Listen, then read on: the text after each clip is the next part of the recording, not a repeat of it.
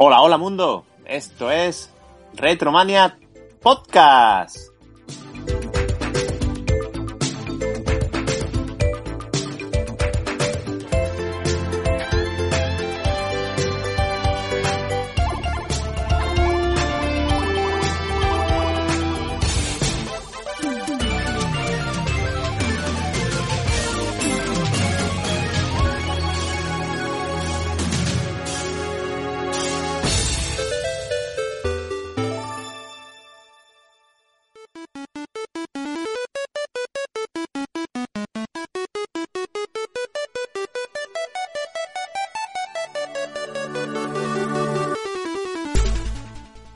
Por aquí otro mes más. Ya sí que sí, metiditos en el verano del todo, con los calores y, demás agravios de, esta época tan maravillosa. Y vamos a empezar el episodio. Lo primero pidiendo disculpas porque el capítulo del mes anterior eh, nos ha dado bastantes quebraderos de, cabeza. Seguramente habréis notado que había un pequeño bajón en cuanto a la calidad de grabación de, del mismo. Y es que se dieron una serie de catastróficas desdichas que, que al final hicieron incluso que tuviéramos que, atajar y, recortar eh, contenido que, que, era prácticamente imposible de, de comprender por, por, los cortes que tuvimos. Estuvo Discord ahí bastante puñetero. Pero como no hay mal que por bien no venga, eh, gracias a esos cortes y a esas secciones que tuvimos que extraer de, la grabación, hemos decidido hacerlo en versión extendida, profundizar en ello y darle empaque para, para este episodio. Y esto significa hablar de la feria Retropixel, que la edición de 2022, como sabéis, estuvimos por allí. Estuvimos comentando el mes pasado los pormenores de la feria y nuestras impresiones personales, pero como os digo, eh, fue totalmente imposible poder eh, empaquetarlo en el episodio y hemos decidido profundizar en el tema. Nos hemos traído a dos integrantes de la asociación Altair, que son alma mater de, de, del proyecto. Eh, al amigo Culture y al amigo Dr. Chip y nos van a contar todos los pormenores de, de la feria.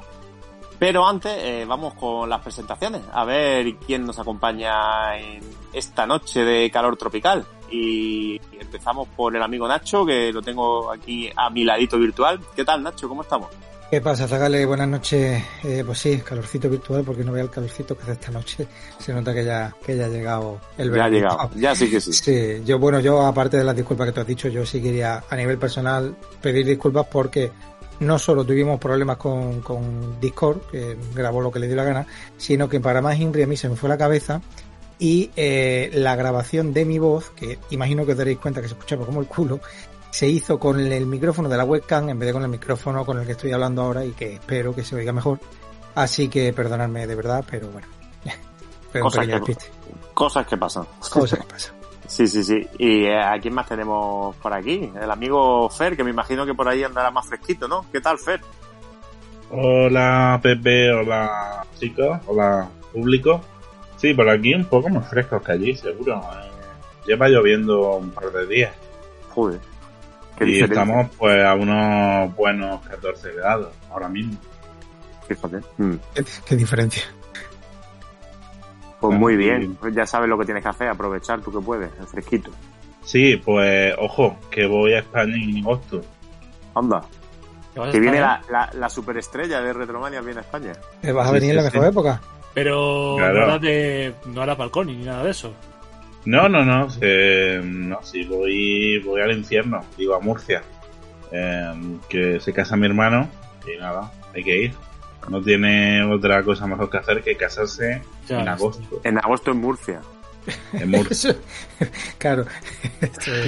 es una penitencia. Tu hermano sabe claro, que al casarse ya se le acabó lo bueno. Claro. Ha dicho, esto, esto claro, es... ha dicho, para empezar a sufrir, mejor sufrir. Empezamos eh, por la la, Bueno, a las siete y media de la tarde. Son murcianos, saben lo que es sufrir. Sí. Y, y, luego también le, lo, te, le, cantará una canción, ¿no? En la celebración, imagino. Y además les quitamos, a, les quitamos a los madrileños los, las plazas en la universidad. Joder. La que he liado con eso también, sí. Efectivamente. no sabía nada. No lo sabía nada. Los exámenes de selectividad, sí, sí. Ahí, no. ahí hay tela que cortar. Es que no sabía nada, lo vi el otro día en Twitter, mucha gente diciendo, y los murcianos nos quitan las plazas en la universidad. Pues yo soy de Madrid y los murcianos me quitan la plaza en la universidad. Yo, ¿esto qué es? Empecé, hice una búsqueda, empecé a ver mensajes y resulta que era porque se reían de un de, la selectividad sí, de un examen de historia que había que rellenar huecos o algo así. Y decían que era muy fácil. Y a ver es que yo por ahí. Murcianos los Dark Souls de, la, comunidad Dark Souls de España. Tú sabes el calor que hace allí en Murcia pues encima lo difícil bueno, y nos queda el amigo Javi, que está ya hablando por aquí, antes de presentar. ¿Qué tal, Javi? Muy buenas. Que te me bueno, aquí a calorcito, porque Madrid no es Málaga, pero aquí también hace calorcete. Bueno, ya sabes tú que en la tierra de la cerveza y la terraza también aprieta. Es que son calores distintos. Allí hace menos temperatura, pero al ser húmedo la sensación es, peor. aquí es un calor seco, es distinto. Es mucho calor, pero distinto. Sí, sí, sí, sí, pero bueno, no pasa nada porque para eso está Retromanias Podcast, para refrescar el veranito con nuestro... Eso siempre me ha hecho muchas gracias, lo de los programas refrescantes y pues yo tengo un calor escuchándolo.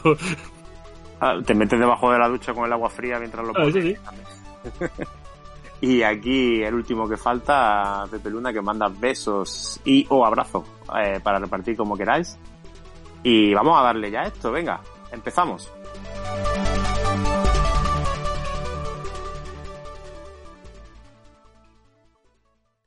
Y en nuestro episodio anterior. Eso es lo único que tú piensas. No tiene a Mustafa. no solo eso. A estos dos los vamos a tener que El, hoy, el ¿eh? Cadillac no tiene del otro. Tenemos... desatados. Y una curiosidad muy importante de esta canción es que, bueno, ya sabéis que eh, en los RPG, Final Fantasy y casi todo en general se hace una batería de canciones bastante extensa. Cuando se editaban en discos y tal, pues solían ser varios discos. El tema de la visibilidad que es muy importante. Entonces. Y sobre todo las grandes compañías. Es decir, Sony hace lo que sea y tiene seguidores a punta pala. Las pequeñitas, que es a las que vendría bien la visibilidad de un E3, no pueden pagar el pastizal que cuesta esto. Entonces, si se van las grandes, ¿en qué se queda el E3? Ah, no, no, a mí tampoco me cae bien. Pero que al margen de, al margen de eso, creo que se ha equivocado en, en cómo plantear el formato. Pero es que era una idea tan buena, macho, que y lo de las y las descargas tan lentas tampoco nos llegaba tanto en aquella época. Y que en aquel entonces empezaba a molar mucho el tema de las 3D y, los gráficos 2D se empezaban a ver obsoletos. Entonces, una consola nueva que su fuerte sea los excelentes juegos en 2D. Podcast.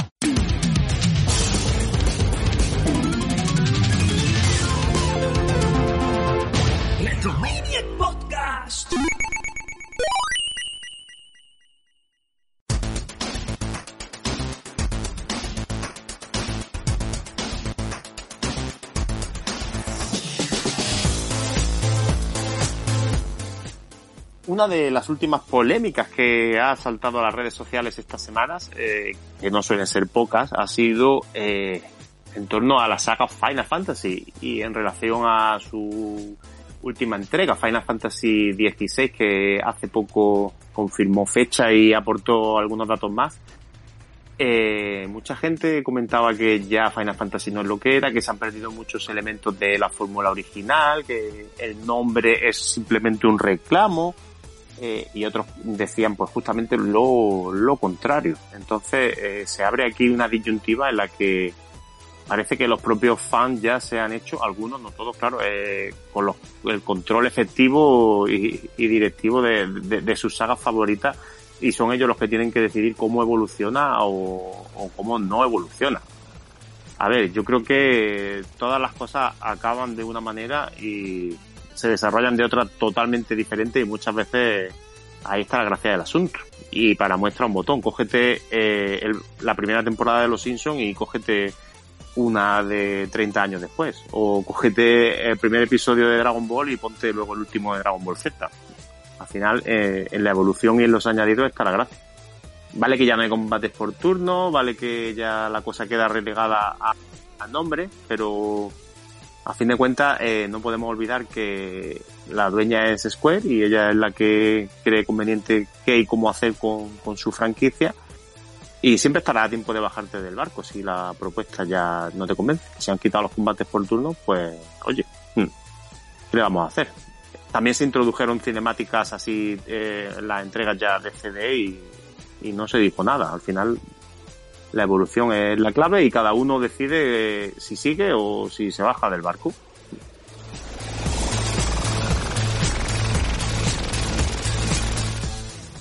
Bueno, Nacho, ¿y qué mensajes nos han dejado nuestros fieles escuchantes a través de la plataforma de iVoox?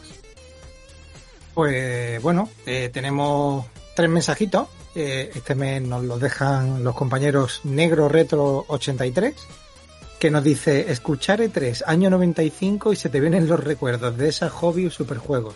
Maldita sea, ya no volveremos a vivir. Y por ahí un emoticono partiéndose de risa. Pero No se preocupe. añadiría, yo, añadiría yo que por lo menos los vivimos. Sí, sí. Bueno, gracias a Dios. Y aquí estamos para recordarlo. El compañero Quasar también nos dice, pues un especial E3 anual es buena idea.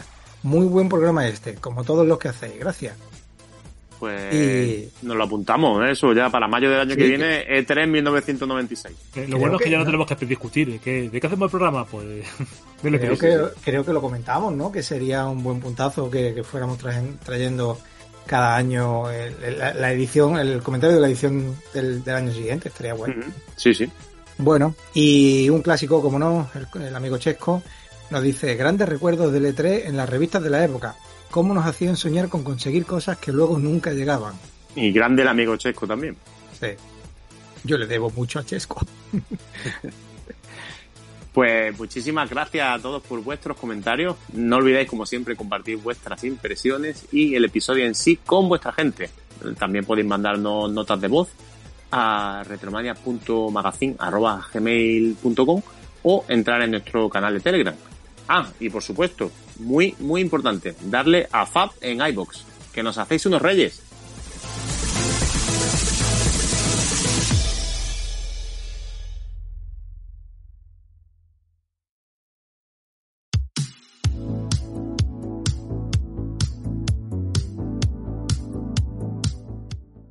Bueno, y ya que te tenemos por aquí, Fer, eh, vamos a empezar una vez eh, con el tema musical, que además tenemos cositas que comentar.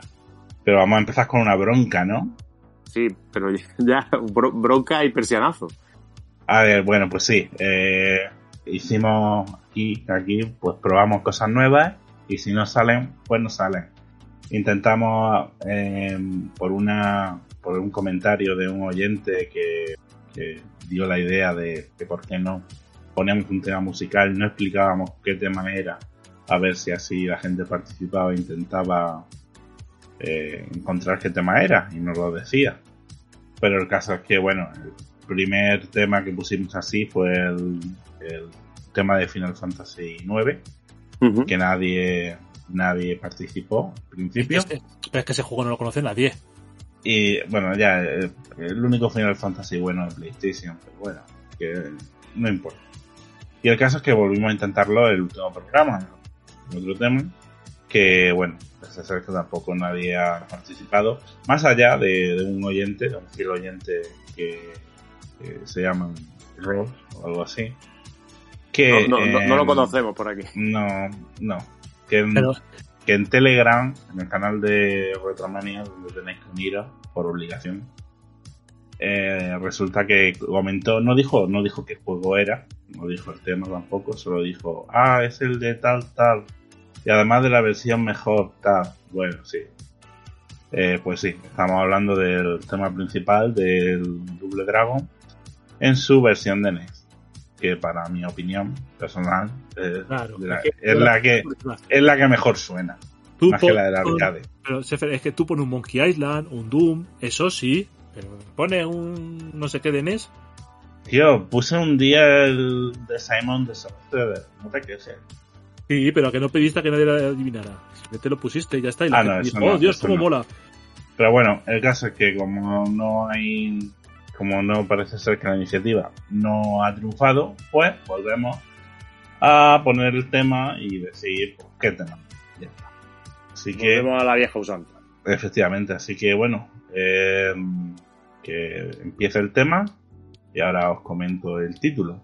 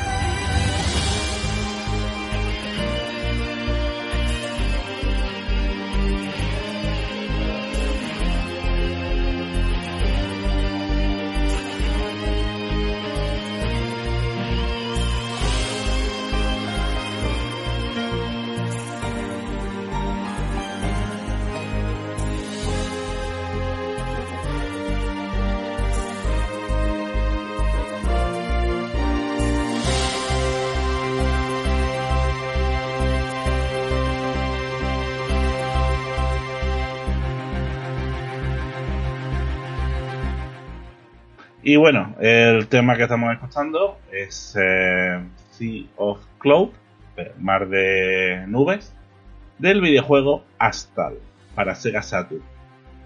Un juego bastante mm, popular dentro del sistema para los que conocen el sistema bastante bien, pero no demasiado popular en nuestras tierras porque el juego solo salió en Japón y en, y en Estados Unidos. A mí me gustó más la segunda parte, hasta el juego Lucas. Nacho haciendo de yo. Pues hasta luego, Lucas. Te voy a mandar yo a ti, campeón. Y bueno, pues solo decir que este tema, que además de que está bastante chulo y está muy bien, el juego también está muy bien, un plataforma 2D, la- que la capacidad de la Saturn para la 2D era bastante notable. Pues está, estaba el director de la banda sonora, era eh, Yuki Fumi Makino, que era todo un máquina, el colega. Y luego tenía también, eh, más de, él mismo como director, pues como músico estaba Tatsuyuki Maeda y Tatsuya Kazaki. Estos tres eh, compositores, músicos, eh, son, son de la casa, son de Sega, llevan dos de ellos siguen todavía, llevan muchos años trabajando allí, han participado pues en muchísimos, muchísimos títulos. Se podría, se podría decir, Fer, que acabaron hasta el conio. Hasta el coño, sí. Sobre todo el máquina. El máquina acabó hasta el coño, siendo eso de Mario y Sonic en los juegos. Los nombres parece que te los he puesto yo para putearte, ¿eh? Sí. Yukifumi Makino, Tatsuyuki Maeda y Tatsuya Kousaki. Va a encontrar más. Suena bien, como casi todo lo que nos sueles traer por esta sección, Fer. Efectivamente. Solo la cago cuando traigo algo de PC. Venga. ¿eh? Y encima está Vamos. buenísimo. Vamos a comportarnos que ya nos vamos para la sección principal con los chicos de Retro Entre Amigos. Y además viene el jefe ahora también para estar con nosotros, ¿eh? Así que ya sabéis, comportaros que nos quedamos es sin que no se fía de nosotros. No, no, no, no. Venga, vamos para allá.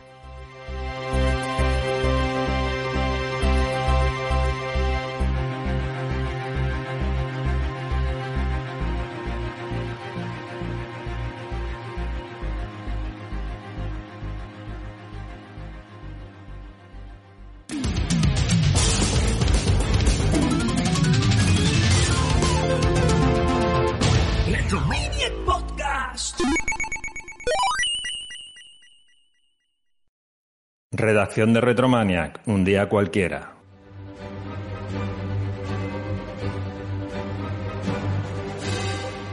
Bueno, va, que tenemos que terminar esta sesión de brainstorming. Necesitamos saber qué contenido nos van a ocupar estas dos últimas eh, semanas que nos quedan para terminar la temporada. ¿Sugerencias? Yo ya lo he dicho, especial de Zelda la de ya. Mirar las cifras que maneja el que hizo de Castlevania. La audiencia lo exige. Pero a ver, no íbamos a meter más contenido de Retro PC. Prometimos que era un tema a recuperar. Tú cállate, sucio consolero. Que te has vendido a la serie X.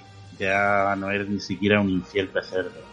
Que por lo menos no es un cacharro con juegos para niños de 6 años. Nada, Pepe, son posturas irreconciliables. De este bucle no salimos.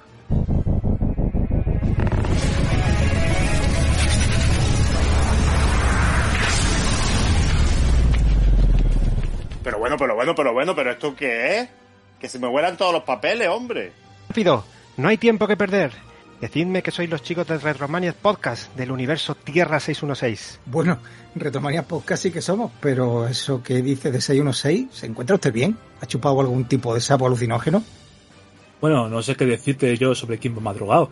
Estamos viendo ahora mismo una especie de portal dimensional delante de nuestras narices. Tenéis que acompañarme a mi universo. Os necesitamos. Pues ya se nos ha complicado la mañana.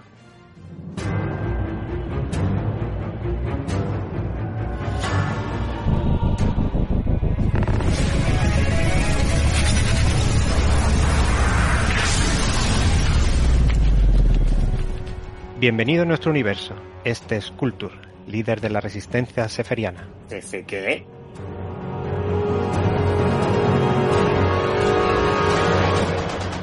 Hola amigos de Retromaniac Podcast. Soy Culture del podcast Retro Entre Amigos.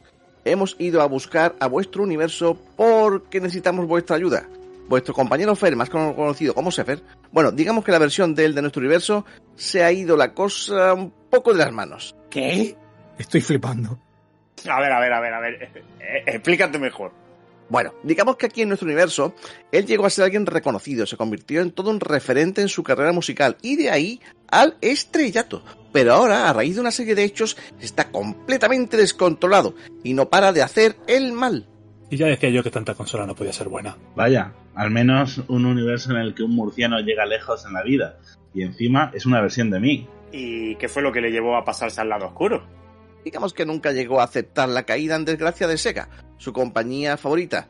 Después del lanzamiento de Sonic Frontiers, que salió mal, ya fue directo a los infiernos. Empezó a cargar contra todo aquel que no pensaba como él. Se le fue de las manos. Espera, espera, espera. ¿Me, me estás diciendo que el Fer de vuestro universo es ceguero?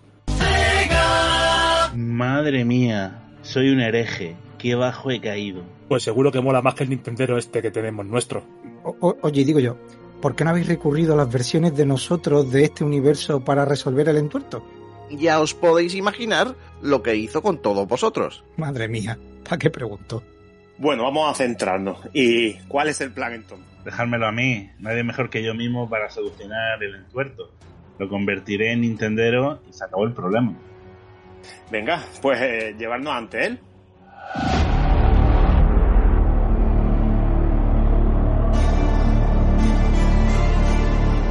Míralo, ahí está. Oye, chicos, a ver si me va a dar un chungo de esos como los que les daban los de Re- Regreso al Futuro cuando se encontraban a sus otros yo. ¡Fer! ¡Detente! ¡Para ya esta locura, troll! Pero, si ya me deshice de vosotros, ¿qué hacéis en mis dominios? Este es mi castillo de Radasia en particular. Sí, sí, pero que tu yo de otro universo tiene algo que decirte. Ahora, Fer, saca la NES con el Mario Bros 3. Venga, que te vamos a enseñar lo que es disfrutar de verdad. Toma esto. ¿Qué? ¿Esto qué es? Solo te voy a decir una cosa, amigo. Ven al mogollón, ven a la Nintendo.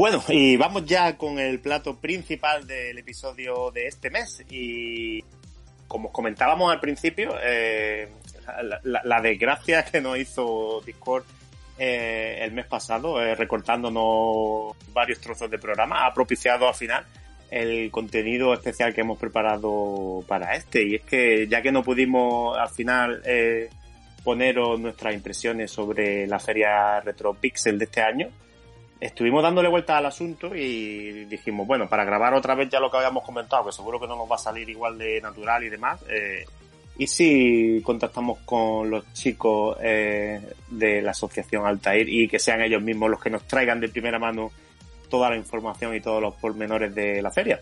Porque Así seguro que... que- de esto no han dicho nada en ningún sitio. No, no.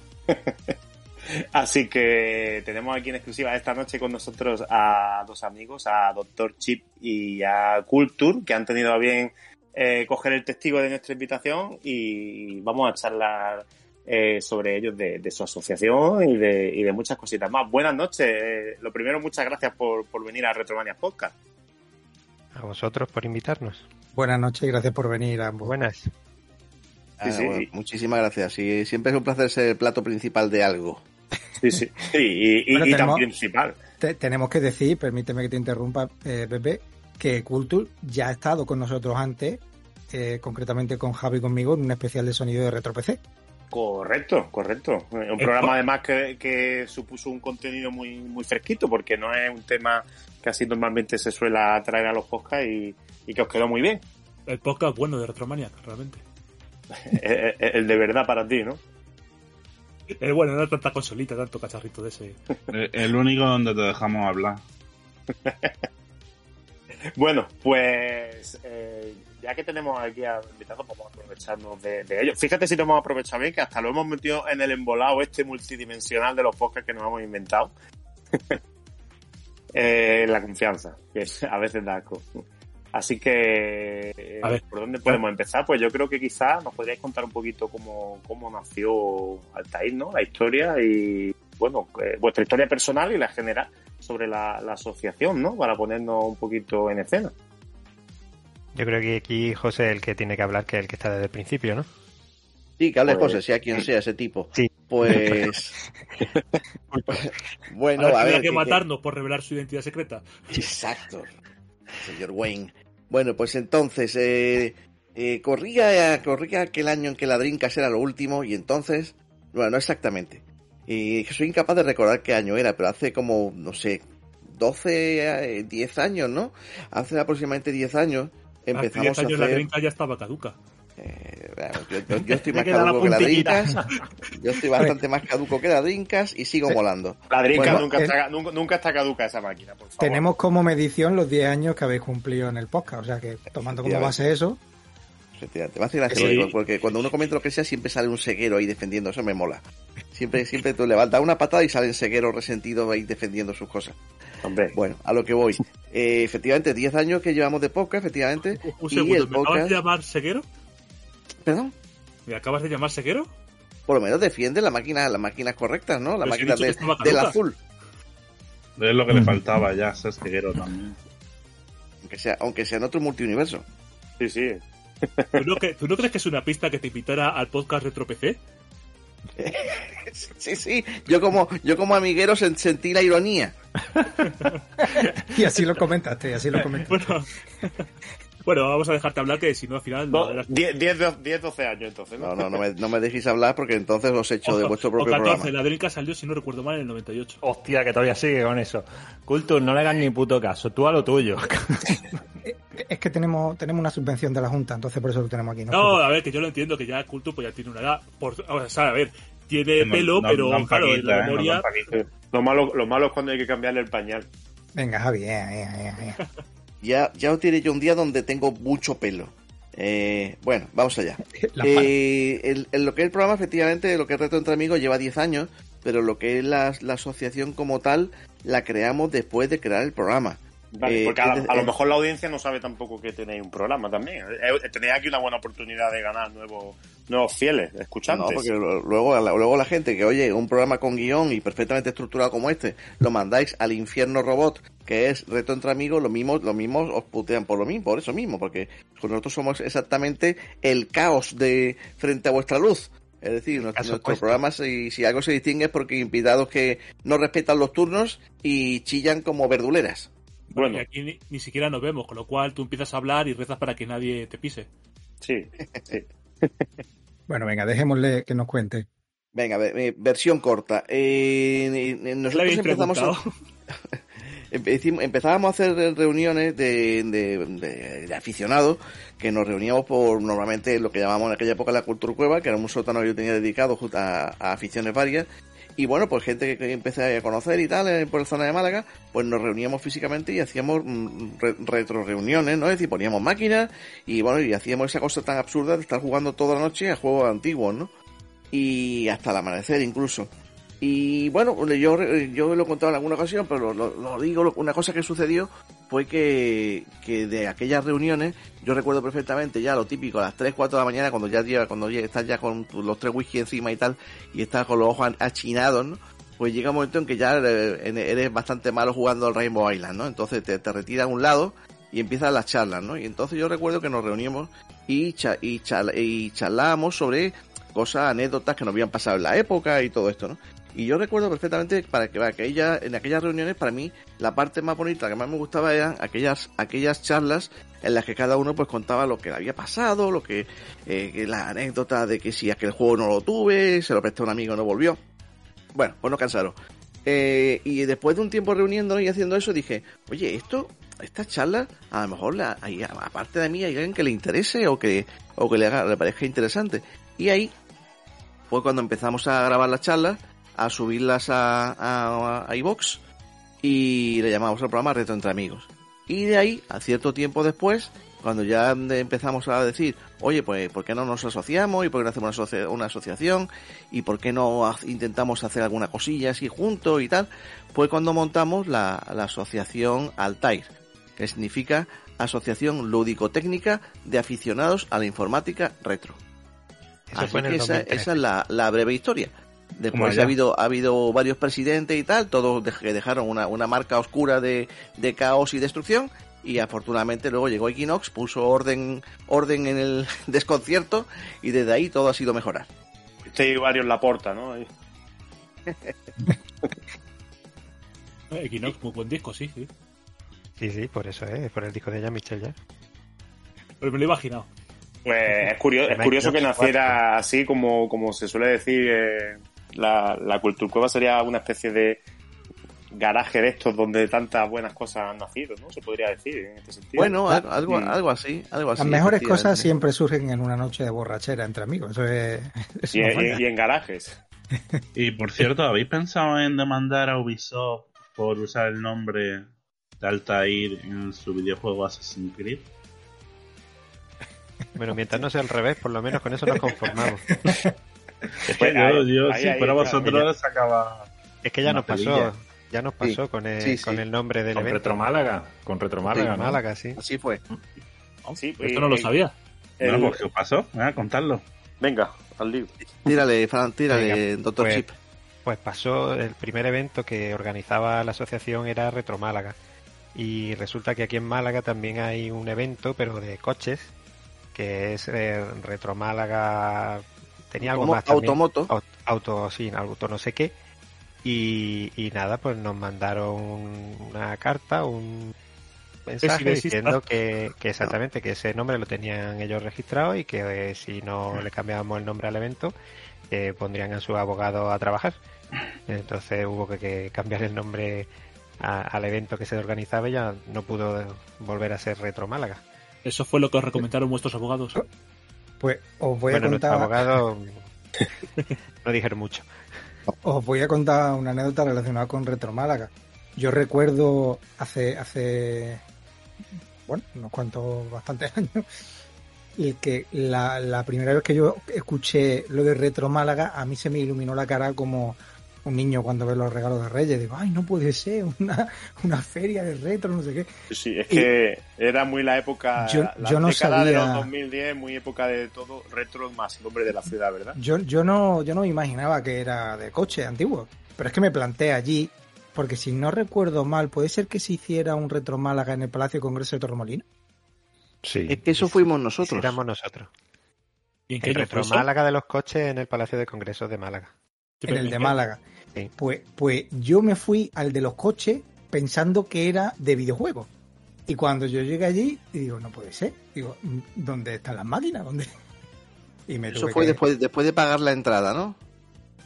Eh, sí, sí, no. Pues, o sea, bueno, ya ni me acuerdo si pagué, si no pagué, ni cuánto pagué.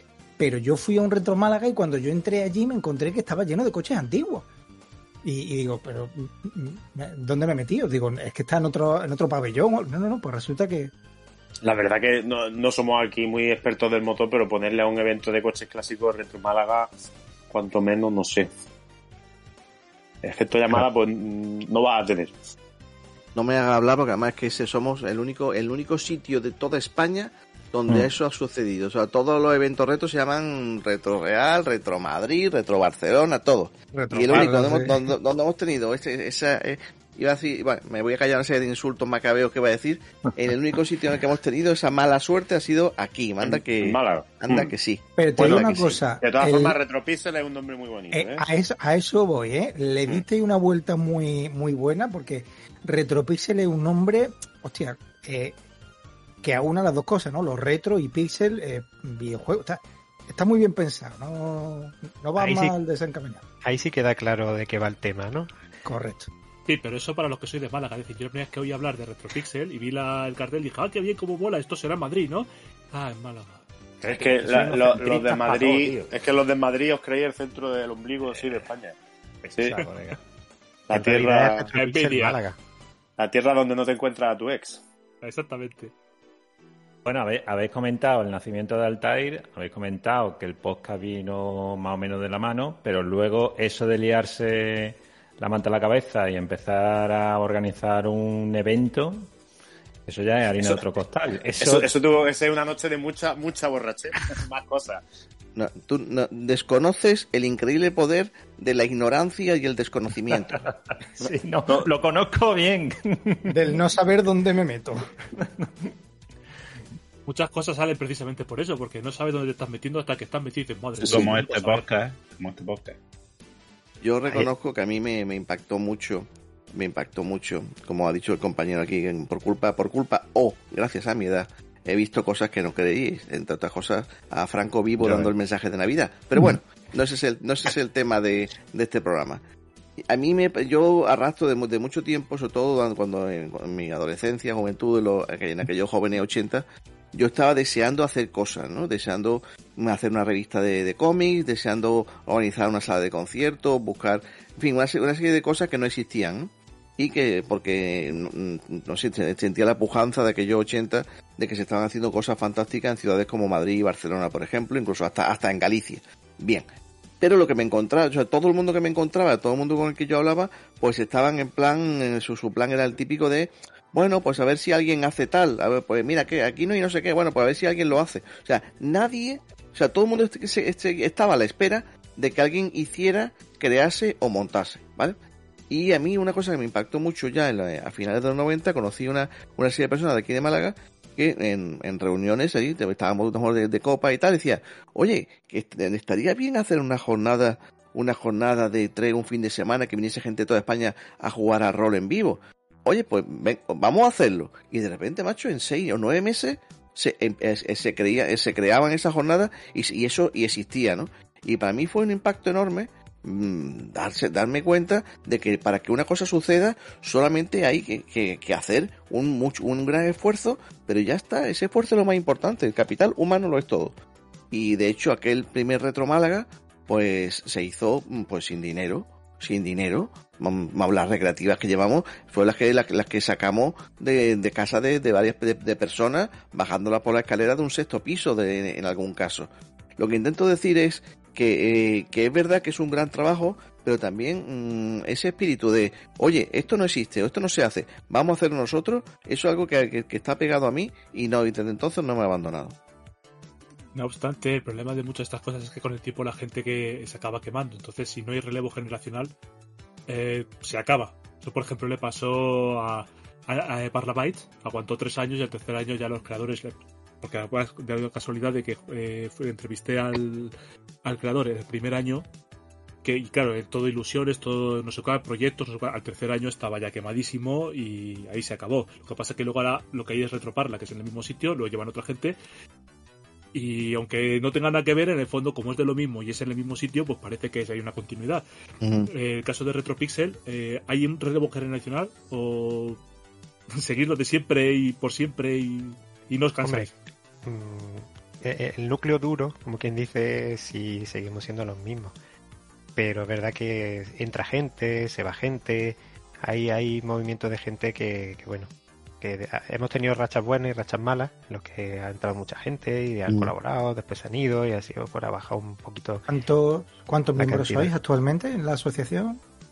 Uf, buena pregunta. ¿Cuántos somos? Cuidado, porque no, no hay, tenemos miembros de la asociación que no colaboran en Retropixel, si eso, Claro. si eso te refieres, por, por diferentes motivos, porque te- tenemos miembros de la asociación que incluso ni siquiera viven localmente en Málaga. Al Sí, mismo tiempo tenemos gente que no, que no vive localmente en Málaga y aún así sí se desplaza de otro sitio de Andalucía para ayudarnos en Retropixel. De modo que es Bueno, bastante eh, dinámico. Varios Está bien, la, está bien la bifurcación de la pregunta, es decir, ¿cuántos sois en Altair como asociación y cuántos colaboran en la organización de Retropixel? pues Oh, Más o menos, ¿no? eh, Pues, Patata caliente on your way. Sí, o sea, estas cosas, o sea, necesitamos. eh, eh, hay, que- hay que tenerlo es preparado. más o menos. 17, 18, cosas así, somos asociados Y que colaboran en Retropixel, pues más, porque eh, es verdad que en Retropixel eh, pues nos traemos a hermanos, hermanas, primos, tíos, vecinos y lo que haga falta. Así que mientras estén dispuestos a ayudar, eh, pues bienvenidos son. Y gen- ami- o sea, amigos que dicen, mira, pues yo sí me paso y estoy un día allí vigilando y no sé qué, o, o vienen el, pues yo cargo mesa y cargo caja. Y, no Bueno, sé, y vamos, vamos una- a promocionar un familia. Vamos a promocionar un poquito la asociación y qué es lo que hace falta para asociarse a- al TAIR. Vamos a explicarle a, a la gente que Y, y cómo, que cómo ofrece puede asociarse. Para la gente de Málaga y los que no son de Málaga, porque ya habéis comentado que tenéis ese tipo de perfil en la asociación. Eh, vamos a ver, eh, para, eh, para ser socio de Altair, lo único que hay que tener es, eh, se puede hacer en la distancia, decir, mira, yo quiero ser socio, quiero participar en, su, en los grupos de WhatsApp, quiero participar en su lista de correo, quiero tener la opción de votar en cosas que se vayan a hacer en Retropixel, quiero tener una, un- una voz y aparte saber que estoy ayudando a un, a un evento de, de sin ánimo de lucro y con carácter benéfico, ¿no? Pues el sistema es escribirnos a través de a nuestro correo, que es contacto arroba retroentreamigos.com o a través del, del, del trasnochado icono de un sobrecito en nuestra página web, retroentreamigos.com y mandarnos un mensaje. Y básicamente la, la anualidad de pertenecer al TAIR son 20 euros al año. Perfecto. ¿vale? Y con eso, bueno, pues se da un número de socios y se obtiene una serie de, de, eh, nulas ventajas, eh, pero eh, la tranquilidad moral de que está Pero máximo ayudando. prestigio. Nula ventaja, pero máximo prestigio. También, pero tiene la- sobre todo la, el- el- la cosa moral de decir estoy apoyando a una, co- a una asociación que está intentando hacer las cosas medianamente bien o por lo menos que se intenta, ¿no? bien, efectivamente. Efectivamente, hacer el mar es bastante más barato y fácil. sí. Entonces, eh, eh, de esa, esa es la manera de pertenecer al TAIR. Eh, si por supuesto, si, eh, si además eh, quieres pertenecer al TAIR y eh, mm, consideras que puedes echar una mano en la organización de Retropixel y cosas, pues man, fantástico. De hecho, no hacemos más, más cosas más allá de Retropixel porque eh, eh, sería imposible. Hemos tenido la opción que nos han, comentado de hacer un, otro, un segundo evento, tal vez más pequeño, en, eh, durante la mitad del año y tal, y hemos tenido que rechazar todas esas opciones porque es que nos es, nos, nos es imposible. Ya, ya lo que es Retropixel nos lleva seis meses prácticamente. Y como ha comentado antes eh, el Dr. Chip, el, har- el grupo core eh, o central que, lleva Retropixel es un grupo muy pequeñito, créeme. Entonces, insistimos, incluso sin ser miembro de, Altair, si quieres echarnos una mano en Retropixel y quieres venir a, a- a montar, a vigilar, a, a- a cargar cajas, que es Sí, una no, actividad, es- una es una actividad labor bastante Sumamente importante allí, ¿eh? central, una actividad central de Retropixel, pues oye, eres más que bienvenido, aunque seas una tortuga con gorra, vente. Sí, porque va- vaya despliegue hacéis, ¿eh? Mm, A mí me gustaría saber de dónde sacáis tantos televisores de tubo, porque es que es espectacular, ¿eh? La- el rectángulo que tenéis allí montado. El problema no es de dónde lo sacamos, Creo sino que tiene lo. Metéis. Yo creo Habrá, habrá, mafia- habrá cuestecilla por la parte de atrás de la universidad, ¿no? O eso es por las escaleras para arriba. No, se- en la misma puerta. Se puede, se puede parar en la misma puerta y meterlo con, con carrito. Menos mal, menos mal. Si no, Vaya, cualquiera sí. sube eso por las escaleras. Nos Para- aprovechamos para la- de, de la rampa de inválidos. Para la- sí, inválido acaba uno después de descargar con eso, porque pa- para la audiencia, por si no, no ha estado o no lo ha visto, es que, eh, no sé, estuvimos haciendo cábalas de cuántos televisores podéis tener a la entrada, pero es que es brutal, es un rectángulo. mm, pues Entre no sé, 30 y 40 podía haber, ¿no? yo creo que más, ¿no? ¿Cuántas hay? Más. Otra eh, patata. Este año se han puesto 50 y tantas, 55, Qué 58 barbaridad. máquinas, Y ¿no? funcionaban todas. Sí. Es Sí, cierto sí. que algunas sí era plana, pero la mayoría, si no eran monitores también, monitores de, de Commodore, monitor de Astra y tal, los demás sí eran, sí eran teles de culo. Sí, sí, muchísimo. es- Mm. Lo que pasa que es verdad que, que en cada año siempre vamos marcando las que van cayendo. De todas formas, a cayendo, mí claro. lo que me sorprende no es tanto las que tienen ahí, sino que luego cuando esto se acaba, donde acaban tanta televisión, porque eso ocupa un huevo. Joder, ya ves. Eso, eso es nuestro, nuestro gran problema. ¿Dó- ¿Dónde guardar eso? ¿Tenéis una bat cueva donde tenéis guardáis todos los cacharros tecnológicos? mm, A ver, en este no. momento, en este momento tenemos, tenemos un, hemos ocupado con K un- A ver, hemos, hemos durante varios años hemos disfrutado de la opción de teníamos gran parte de ese material en, el, en una especie como de, de trastero que tenía los el familiar de un compañero de la asociación que nos lo dejaba, este, que estaba ahí en lo alto de la montaña y le llamábamos siempre cariñosamente, lugar le llamábamos Mordor. Porque, créeme, estamos hablando de, de- en, el, en en lo alto de un pico, allí en, un, en una especie como de, de, de sitio abandonado, allí teníamos el material, ¿no? Había que llegar por un camino sin asfaltar que cuando llovía aquello era la muerte.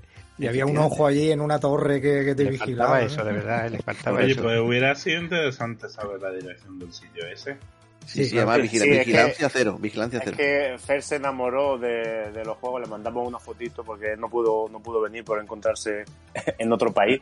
Le mandamos país. una fotito de los juegos de Super Nintendo y, y yo para mí que se fue directo al cuarto de baño, cogió papel higiénico y se fue con la foto. tanto, como enamorarme. como si no tuviera ya la mitad de ello. Sí, sí, pero la otra mitad te falta. Pero verlo así junto con sus televisores, todo Bueno. ahí, eso es. A ver, Todo- que por cierto, el- un, un momento, una pregunta respecto al evento, sobre todo ahora que estamos hablando del almacenamiento de todo el interior. Generalmente cuando acabáis el evento, eh, acabáis con una pérdida, es decir, alguna tele muere en el camino, alguna consola. Sí, o no. eh, raro sería la- que no. te- la tele algunas caen. De hecho, Sí. incluso aunque es- mm, sepamos que funciona, llega allí y no funciona o, o muere a mitad del evento, eso todos los años pasa. Y consolas también, siempre a- alguna se nos ha roto.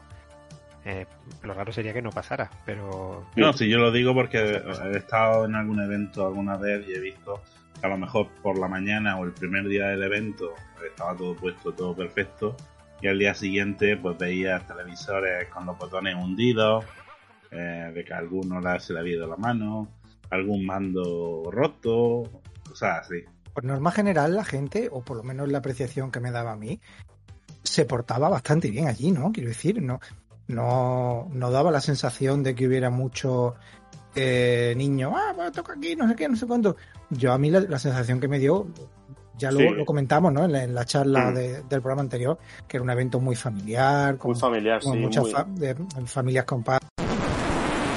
Hola Zagales, perdonad la interrupción, pero de nuevo a nuestro querido amigo Craig de Discord le ha dado por hacer de las suyas y mientras estábamos hablando con los amigos de Retro Entre Amigos, valga la redundancia, pues se le ocurrió dejar de grabar durante un par de minutejos. Durante este lapso de tiempo les preguntamos si en alguna edición eh, habían tenido algún percance de que les hubiera desaparecido algún elemento o alguna consola o algún, algún ítem de allí y Culture nos estaba comentando al respecto.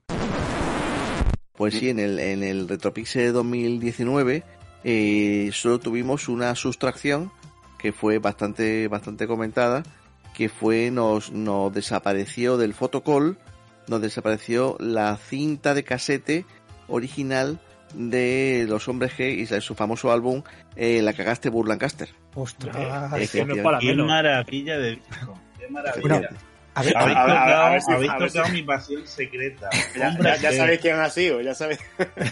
ahora, Entonces ahora- nosotros lo, lo que hicimos, lo que hicimos para este año, eh, yo tuve la, su- eh, eh, en el 2021 eh, volví, volví a comprar la cinta y entonces como si algo nos ha enseñado la, la serie de televisión es que el, el criminal siempre a, Vuelve. a la escena del crimen y entonces volvimos a poner la cinta muy a la vista y estuvimos permanentemente pendientes de, de, efectivamente de pillarle infragante repitiendo su, Pero- su, pero y su apareció, apareció. No, pero no No, no, no, Claro, no, no. Porque, porque ya la tiene. Comprar el siguiente disco.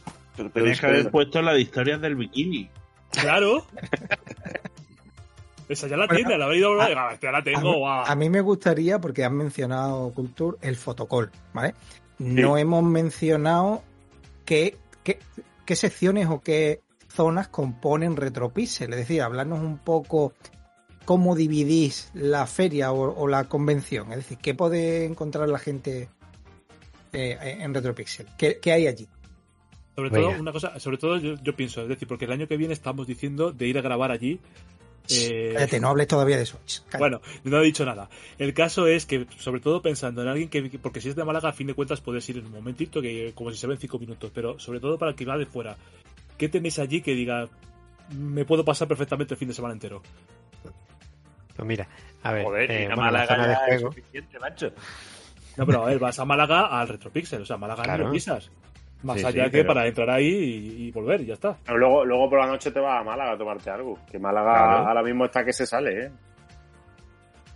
Sí, la verdad es que estuve yo por allí una vez y aquello estaba especial. Sí, No, sí. pero dejar- dejarle a Culture que venda Retropixel, hombre. Que no Venga, cool. dejáis. Coméntanos Bueno, Culture de Equinox, No, no, no. sé quién iba a hablar. El doctor Chi puede, puede contar todo mucho mejor porque después de todo lo hace él, que el 89% lo hace todo él.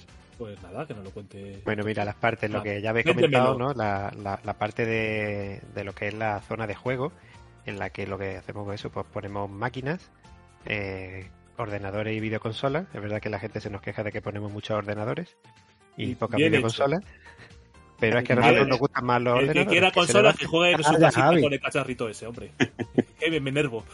Vale, entonces, eh, es una zona eso que en la que está eh, disponible para juego. El que quiera se sienta así está el sitio libre y ya está.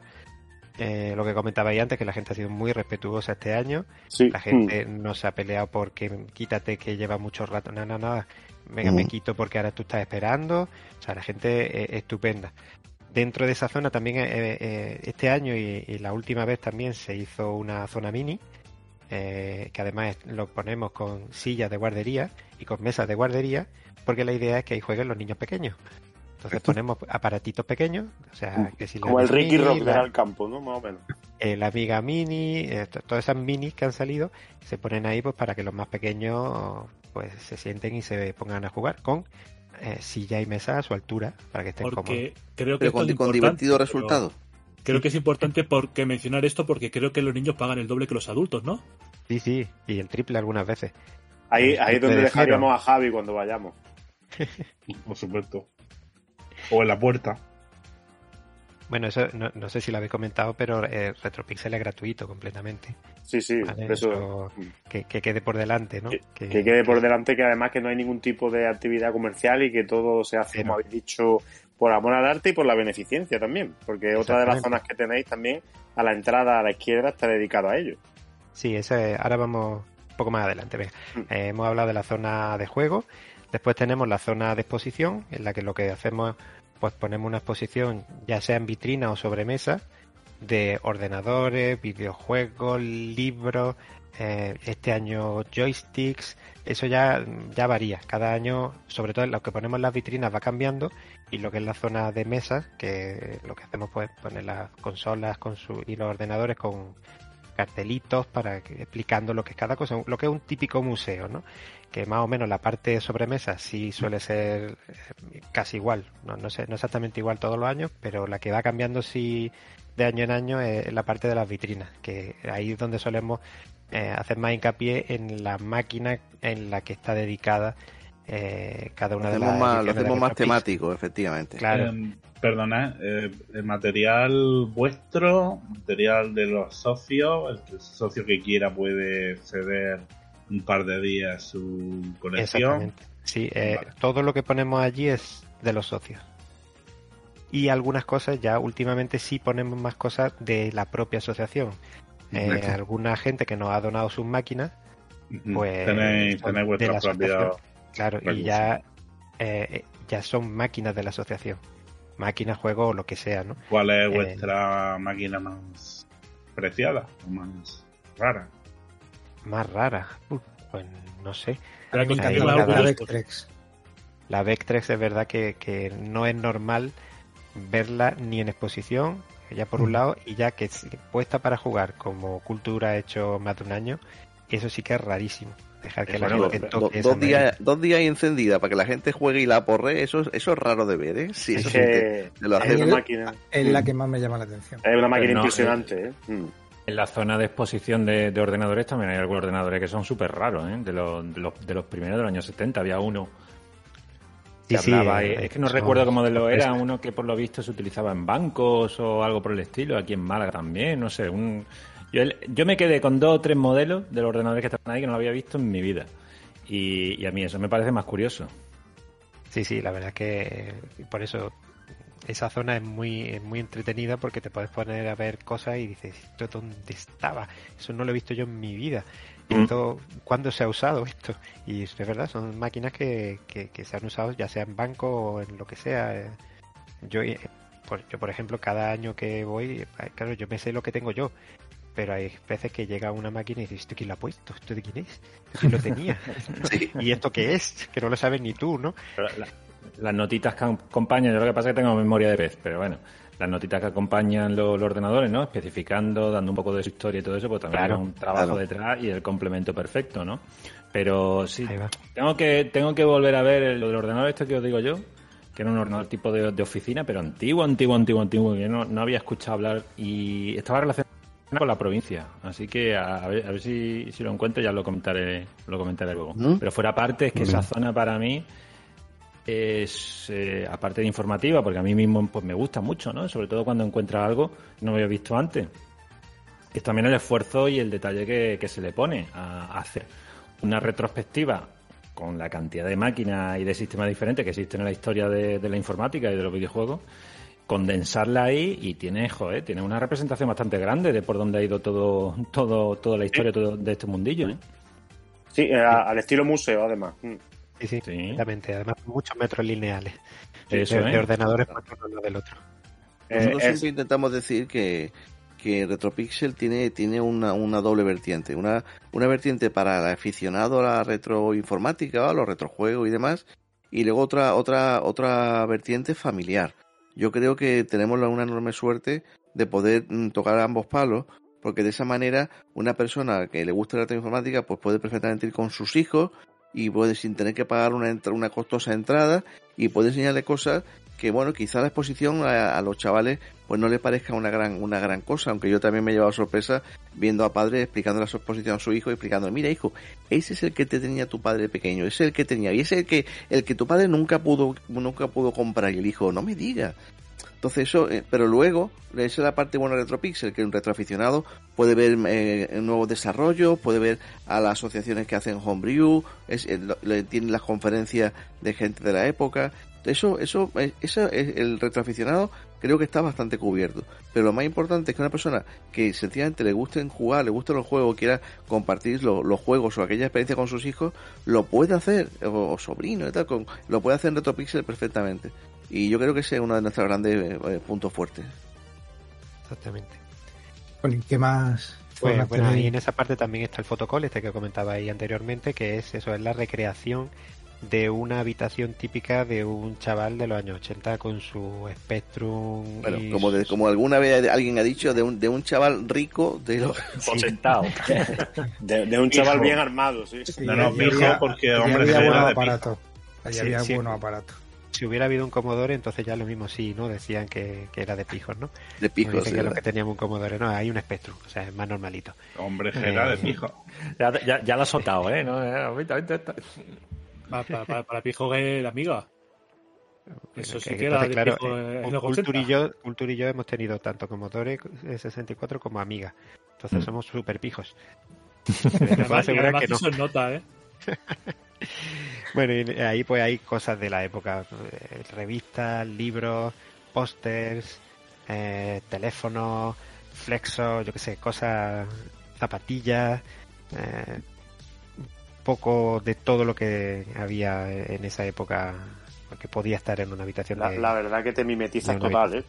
Es muy divertida esa zona, ¿no? Porque ve a tanta gente sentándose allí en la silla, aquella típica del colegio, haciéndose fotos en, en el fotocall, cogiendo los cascos del Walmart y poniéndose. Es, es muy cómico. Sí, sí, ¿Quieres la sonar verdad- haber es que escuchado que había interviews allí? Bueno, eh, escondidas secretamente. Bueno, Ah, esos, escondida. esos son, esos son easter egg. solo se pueden encontrar usando el código Konami. Con, la- con las páginas pegadas clásicas. Sí, sí, está, está escondido. nunca- está esca- eh, este año ha estado escondido dentro de uno, dentro de un micromanía de los de tamaño sábana, ¿lo recordáis? ¿En qué momento descubristeis el porqué de, de por qué las páginas estaban pegadas? Hay que Me, encanta el silencio que se ha hecho. ¿eh? ¿Hay que responder a eso de verdad? Eh, Eh, bueno, a, lo mejor, a lo mejor estáis enterando ahora. Bueno, y continuamos con la siguiente sección de RetroPixel. Eh, corramos un estúpido velo. Bueno, está la sección también para, para juego, la parte de arcade, ¿no? Los compañeros de Arcade Planet pues nos traen un porrón de, de máquina arcade también para que la gente juegue allí en, en libre y disfrute de las máquinas originales. Grandes los compañeros de Arcade Planet. Sí, sí.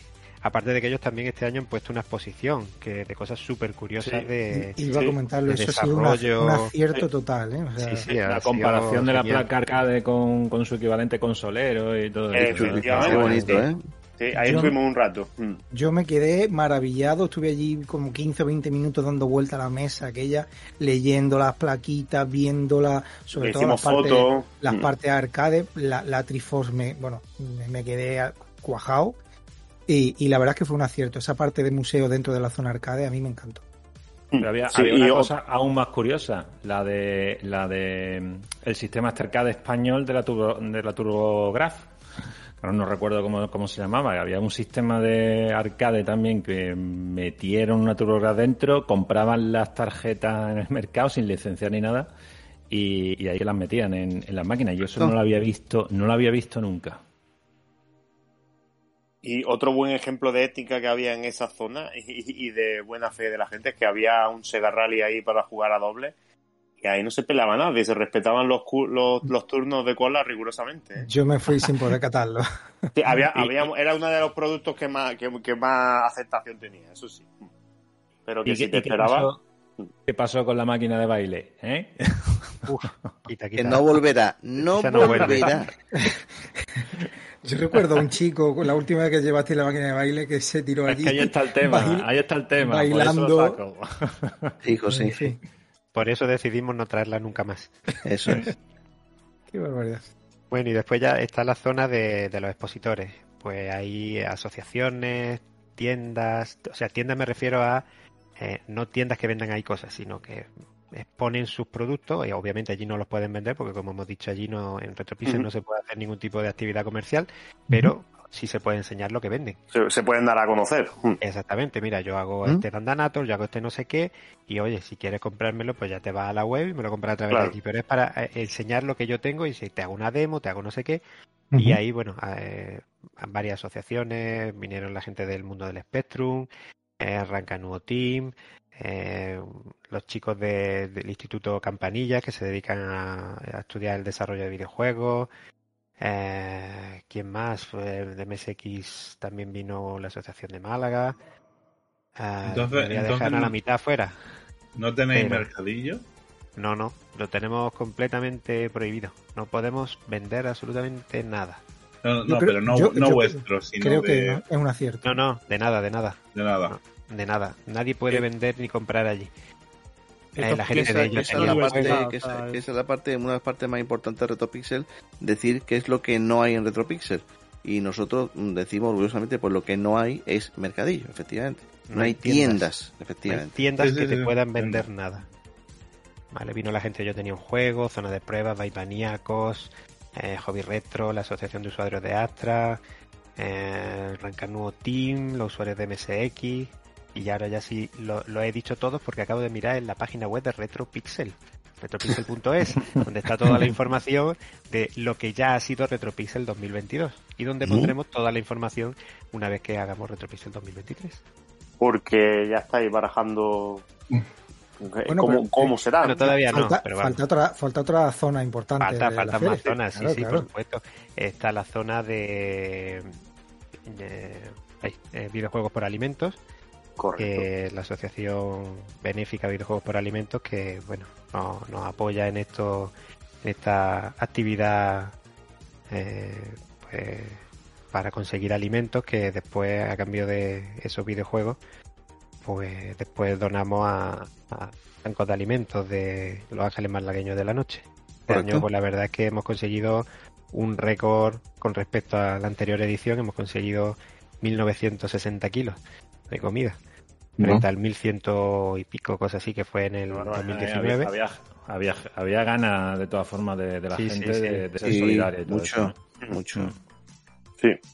Ha sido, fue un, fue un éxito, vamos, ya nos queda, nos queda- al final no quedaba nada que quedar casi. No, no, nada. Se quedó fu- fu- furrido, vamos, la, la, Es la verdad, mira, y mira verdad. que llevábamos material, ¿eh? Ay, No, no, ¿Queréis una televisión de estas? Pero es que también había mucha gente, de hecho, yo, yo mismo lo hice, ¿no? Que simplemente llevábamos la comida por nada a cambio. Sí, yo llevé Sí, la mesa y me, preguntaron si quería llevarme algo y les dije que no, que, que Sí, yo yo muchas llevaba la, veces la comida para colaborar. Por eso Sí, sí, mucha gente hace eso, sí. Pero es que se ha visto especialmente este año, yo imagino que también será algo, espero que no, no, pero bueno, la, la sociedad es lo que es, ¿no? Pero algo más post pandémico y se dio la gente, joder, que era entrar e ir directamente allí. Al, a- Sí, sí, claro. había- la gente venía cargando con bolsas. Claro. Es Sí. que eso me pasa a mí también. A lo mejor llevas una caja de leche o llevas una cosa que eso pesa y dices, pues lo primero que hago es quitármela. Sí, sí, pero Claro. que siempre había, siempre había Siempre había gente, sí, siempre. Sí, sí, Mm. continuo, a eso continuo. Vamos, no, la- las chicas que había allí en, en el stand es que no han parado, no, no, no pararon en los dos días. Eh, fue, fue tremendo. Por cierto, ¿hay ahí cerca para comprar algo? En plan de que vas y de pronto lo descubres, o sea, no te lo han dicho o no se te ha olvidado, llegas allí y dices, adiós. Sí, ¿Hay sí. algo para comprar cerca? De hecho, allí la- las chicas lo habían organizado todo. Pusieron allí hasta códigos QR, que tú leías el código QR y te decía los sitios más cercanos donde puedes comprar las cosas. Si tú querías eh, llevar algo y por lo que sea, pues no lo sabías o te había enterado tarde o no habías podido comprar, pues te decían, mira, estos son los, los sitios más cercanos donde puedes comprar eh, los productos para traer aquí y donarlos. Preparados. creo que fue en Torrejón, que no sé, creo que fue en Torrejón, que lo que hicieron fue comprar una serie de cosas y las tenían ahí, de forma que si tú no llevabas comida, pues te podías comprar a ellos, tenían leche, tenían arroz y cosas así, les podías comprar, o sea, les dabas el dinero y se lo comprabas a ellos directamente. O sea, te los vendían a, a precio de, de coste, o sea, te tenían el ticket y todo. Pero eso ya sería ya una, trans- una transacción comercial y ya no Eso podría ya. ser. Exactamente. Y ahí no, no puede haber transacción comercial de ningún Era tipo. simplemente para facilitarlo, es decir, esto me ha costado 5 euros, pues me da 5 euros y aquí tienes, y te, y te llevas el equivalente en juegos o lo que tú quieras. Es Ya lo como- sabe- es como una compra, ¿no? Eso es una Claro, compra. Sí, sí, pero, sí, pero, sí. O sea, Sí. pero en el fondo, ¿qué estás Pero haciendo? sí. Sí, O sea, pero eh, sí. Bueno, no, no, lo, no lo hemos comentado, explicarnos el hecho aparte de, de por qué no hay transacciones y demás, ¿no? Pero creo que también influye el tema de patrocinio, ¿no? Porque Claro, nos que- patrocina. Sí, la, la universidad nos cede el sitio, nos cede el hall de la Facultad de Derecho y todas las Mm. instalaciones que queramos de allí, porque no se hace ningún tipo de transacción económica. Claro, no tiene ánimo de lucro. Mm. Exactamente, no tiene ánimo de, ánimo de lucro. En el momento en el que nosotros allí cobráramos una entrada o pusiéramos una tienda, ya habría que pagar por el sitio. Mm, Yo creo que se cargaría no- totalmente no el, leitmotiv de- del evento y su, su esencia, vaya. Ujú. Sí, sí. Y yo creo que lo que dice Culture es- para nosotros es un acierto. Sí, Eh, yo, yo- yo creo que totalmente, vamos. Mm. A Sí. lo mejor es la única que no hace eso en toda España, la único, el único evento que lo hace. Pero a Madrid, en nosotros- principio. Sabemos que, pero sobre todo para muchos retroaficionados, el, la posibilidad de que haya tienda y comprar material de segunda mano o, o, o equipos raros y tal, sabemos que es tremendamente atractivo, ¿no? Pero, pero oye, al mismo tiempo nos quitamos un peso enorme de encima, ¿eh? Yo, Pero este tipo de eventos donde hay stand, tiendas, eh, a mí lle- llega un momento en que me, me dan asco porque la gente apelotonada, eh, parece que es que se va a acabar el mundo y se tienen que llevar sí o sí todo lo que hay allí. Coño, si, si tienes durante el resto del año la página web de esa tienda o Amazon o lo que sea, no la has podido comprar el resto del año, te tienes que abalanzar como si no hubiera un mañana sobre esas tiendas, le da otro tinte, le da otro... No sé. Sí, eh, yo creo que también contar- es, ah, perdón, perdón. es un poco ya de otra época, quizá también, ¿no? Con las Mm. típicas ferias de eventos, a lo mejor hace 15 años no había la facilidad que tiene hoy de, gracias al auge de internet, de, de comprar tantas cosas. La típica feria eh, con figuritas, merchandising y tal, es que ya hoy en día puedes comprar eh, sin problema. Si quieres hacer un evento centrado en la un poco compra, contigo, ¿eh? Discrepo un poco contigo al retroaficionado. Le gusta mucho, le gusta mucho ir ve- ver la tienda, sabes que muchas tiendas eh, llevan, hacen eh, ofertas especiales para, para ese tipo de eventos. Yo hay una anécdota que yo suelo contar, si me permitís, no, no, no me, no me extiendo mucho, lo prometo. No, Y no, fue no. un retro, fue un Adelante. retro Barcelona que nos, nos invitaron a ir para dar una, hacer un programa de reto entre amigos y en directo. Fue fantástico, una experiencia fantástica. Y yo recuerdo que en, en el momento de la apertura, pues había una cola. me- nosotros estábamos dentro, porque como al ser expositores, no expositores, al ser conferenciantes, pues teníamos acceso libre. Y yo tenía un amigo de, de Barcelona que venía a visitarnos, ¿no? Y entonces le dije, bueno, estoy aquí dentro, vente, vente. Dice, bueno, me quedan aquí una cola inmensa, me quedan como tranquilamente dos horas de cola.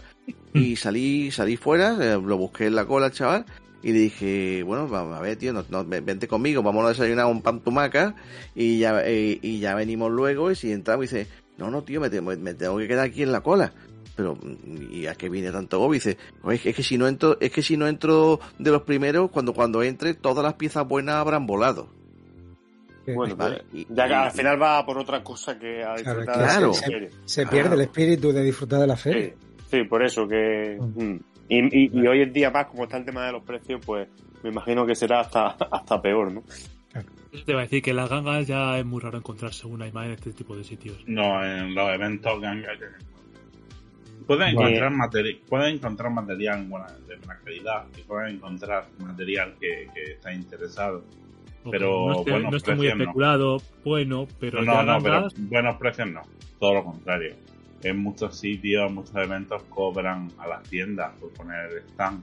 Entonces las tiendas tienen que recuperarlo subiendo los precios. Ya, ya solo por quitarte ese ansia que en el fondo todos podemos llegar a entenderla perfectamente de, de tal, de entrar, mirar, comprar, a ver si encuentro el juego que llevo buscando tanto Sí, tiempo. no, no solo le da ya- eso, Pepe. le da otro carácter. También piensa que eh, a lo mejor por internet lo puedes encontrar barato, pero por internet no ves el estado en que Sí, está. eso sí, eso sí es verdad. Y en la tienda pues lo te coges con las manos, ves la caja está Mm. rota. entonces- Eso sí es verdad. Mm. Y la persona que te lo está vendiendo suele ser también. Va. eh, mm. Pero que lo, lo que decimos, que no creo que sea el, el- el sitio de, de Retropixel y está muy bien como está manteniendo así su esencia, libre de eso. Sí, además yo creo que eso hace que el perfil de la gente que va pues sea más familiar. Más familiar, sí, sí, sí, sí. Bueno, continuando con Así las es. cosas, con las partes de Retropixel, pues lo que otra cosa que tenemos son los torneos, los torneos que organizamos tanto el sábado como el domingo. Eh, ya depende, ¿no? Pues este año como ha estado eh, Retropixel dedicado a la Super Nintendo, pues hemos tenido varios juegos de, de Super Nintendo. Otra, otros años pues muy sido- bien, muy serio? bien. y la gente se queja de que hay muchos ordenadores y lo dediques a la Super Nintendo. El, el Spectrum también cumple Hombre, es que es Bueno. la mejor, la mejor consola. No puede ser. para menos. Obviamente, muy bien, muy bien hecho. Retropixel, recomendado, ¿eh? Seal of Y- approve. Y no solo videojuegos, también el torneo de, de Sega Rally con un Scalestri de verdad.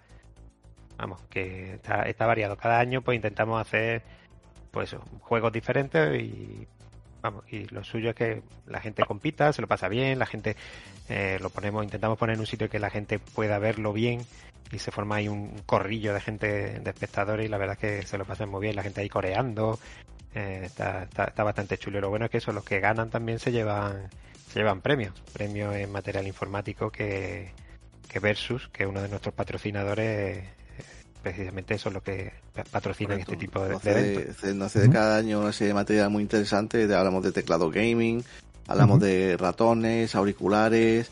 Eh, nos lo cede para que justamente para que lo, lo entreguemos como premio en esos retrocampeonatos. Ahí va. Perfecto. Y son muy buenos premios, ¿eh? Bueno, los, los dientes largos aquí algunos, ¿eh? empezando por mí. Así, así, así se espera la gente, claro. Así lo Ya. Mm. Yo es que me habla de teclado mecánico ya me pongo... Te pone, ¿no? Sí. Hablando de ponerse, eh, yo creo que lo que realmente importante de este tipo de sitios, eh, Retropixel se liga más como espectador o como ponente, o sea, o como administrador. Ya, ya la tenía que hacer. Ya, ya. Este es el momento incómodo. Porque incómodo, ¿no? Es importante. ¿Qué os es decir, ya que vas allí, joder, que encima vas y ligas, pues, Yo, yo me temía lo peor cuando empezó la pregunta, por, hablando de ponerse, digo, verás. A ver, pero tenéis que formular la, la pregunta adecuadamente, porque si no, no lo van a poder contestar. A ver. Si es que A esto- explico A ver, a no, sé si lo he eh. explicado, no, esto- no sé si lo he explicado alguna vez. Realmente esto viene, siempre le hago a todo el mundo la misma pregunta, porque esto viene un día que estaba escuchando la radio y le entrevistaban a un tío que era guitarrista de no sé qué, y le dicen, mira, yo me metí en la música pues para poder ligar. Entonces yo desde entonces estoy buscando a alguien en el mundo de la informática que diga, pues yo he conseguido ligar en el mundo de la informática, no he encontrado a nadie, así que lo intento. Y, eh, y organizando un sarao de estos, ¿se consigue ligar o no? Es un hecho contrastado y conocido que en Retropixel jamás ha ligado nadie. Nadie, Es demostrado Nunca. empíricamente. Empíricamente. nadie, nunca, Pues vaya. Bueno, nada. Ni Vamos. un par de, como, un y par como de besitos. Vamos a, de- vamos a dejarle acabar a Francis que nos termine de explicar Venga, y, ya. y- y- y que no, y, y que no nos cuenten los, los pormenores amorosos, hombre, de Retropisi. Y ya lo que queda, bueno, yo creo que una cosa que nos define, yo creo que este año lo hemos hecho bastante bien y hemos tenido bastante calidad, son las conferencias. Las sí, conferencias sí, que ha sido un intentamos traer siempre, Mm. traer siempre del mundillo y gente pues con nombre, con nombre y que lo bueno es que se prestan a, a venir y, y a contar sus historias, sus batallitas eh, y, y encantado, encantado porque por, esa es venir. otra. O sea, con el dinero que estáis manejando, eh, 20 euros al año para 17 personas, entiendo que el que va se lo tiene que pagar él. No, bueno, tenemos más patrocinadores. Nos patrocina Vale, vale. el Vicerrectorado de Cultura, nos patrocina, nos patrocina la Escuela Técnica de Ingeniería Super, eh, Ujú. lo diré, Escuela Técnica Superior de Ingeniería de Telecomunicación y la de Informática también nos patrocina y el Polo de Contenidos Digitales también. Digital. eh, Eh, Mira que te lo he puesto fácil, haber dicho que sí, que la gente iba por amor al arte. Sí, nos- nosotros no vamos a ver un duro, eso ya lo sabes. En la primera edición sí es verdad que tuvieron que venir por amor al arte, porque sí, ahí, ahí no había nada que... que- Bueno, que pero, pero sí, pero también sucede todas las todas las asociaciones que ponen con su stand Vitemaníacos, Claro, sí, sí. eh, zona de prueba, la, la agua, el mundo del Spectrum, todo todo ellos han venido de, de, de su propio bolsillo. Sí, sí. Ellos están Los allí arañando, arañando, o sea, con, con- pagándose las sus estancias, sus viajes pa- y, y arañando de su tiempo libre para ir allí sin cobrar absolutamente nada, o sea, al contrario, perder dinero o Y- y tiempo. Pero, No, pero, no, no pero creo- disfruta, no- creo de que la sea-. No que, sea correcto decir perder dinero, invertir dinero, porque esto lo hacen por, como habéis Para dicho, ¿no? por, por amor al arte. Sí, sí, Bueno. vamos a ver. Yo quiero ver, yo quiero verte delante de tu, de tu señora diciéndole, mira, nena, me voy el fin de semana a Málaga, me voy a gastar 400 pavos, pero voy a invertir en, en el tema retro, que esto tiene un futuro que te cagas. No, es promoción. Decir en imagen, en imagen y promoción. Es, es inversión en diversión No, y, en, y en pasión. Promoción, es promoción, tío. Este, este es que nada más que ve los negocios. Este, Por lo menos, por lo El menos, loco de Wall sabe, Street. por lo menos soy de sabe ADE, seguro, tío, es que soy de ADE, ¿qué quieres? por lo menos sabe seguro que ligar A no ver. va a ligar allí, o sea, Tú, tú piensas que es de Nintendo, o sea, está acostumbrado a tener que pagar por todo. Así que, pues. Que no, que no, que es, promoción, van los grupos, los, eso, otras asociaciones y tal, a promocionarse a ellos mismos. A mí me hubiera gustado mucho poder asistir a, a dos de las charlas como mínimo, ¿no? Que habéis, habíais hecho este año. Pero mm, eh, como es tan familiar el evento y me llevé al peque, pues fu- evidentemente fu- fu- fuimos full familia. fue totalmente imposible, evidentemente. Pues, así que ya esperaremos a, a la del año que viene, que a ver si voy solo. Habéis Y- dicho que no. ya tenéis cosas preparadas, ¿no? No, todavía no. Todavía no, tenemos, Nos tenemos- damos un descanso hasta después del verano, por lo menos. correcto. Pues ahora encefalograma plano, o, Pues, eh, entonces, después de Navidad. Para Esperamos que na- nadie podrá evitar que no, que empezamos, oye, se me ha ocurrido tal, se me ha ocurrido cual. Ah, pues yo entonces lo he entendido mal. Yo he Oye, entendido y- que- Y, Pero os merecéis un, un buen descanso porque sí, sí, sí. es un buen Eso curro. tiene, que ti- ti- tiene un curro que, que no veas. Lo, lo comentábamos en, en la parte que sí que pudimos publicar el mes pasado, hablando sobre vosotros al principio. Que, que vaya mérito montar todo eso y sobre todo después de estos dos años de, de pandemia, ¿no? Que, que quizá ahora que sale un poco y empieza a retomar la vida, eh, hay muchas cosas se ven diferentes, ¿no? Como cuando estás eh, un tiempo sin probar algo y ahora de repente lo vuelves a probar y dices, coño, no recordaba que esto sabía tan bien, ¿no? Y, y, y ves todo eso ahí montado y, y quizás antes no se apreciaba tanto como, como se puede apreciar ahora que hemos estado. La, la este- habéis este hecho, la habéis hecho con más ganas por, por el hecho, ¿no? De, de haber perdido estos dos años por, por la pandemia. La habéis hecho con más ganas, con más ilusión. Nos, nos ha pasado una cosa curiosa y es que no nos lo creíamos. ¿Verdad, verdad Sí, Francis? es verdad, es verdad. Yo, no pues nos lo creíamos. Otra Porque vez, por fin. sí, sí, estábamos. De hecho, faltaban. Te pusimos una cuenta atrás en la página web retroentreamigos.com y yo la miraba y decía, de verdad quedan 14 días, pero si no hemos hecho nada.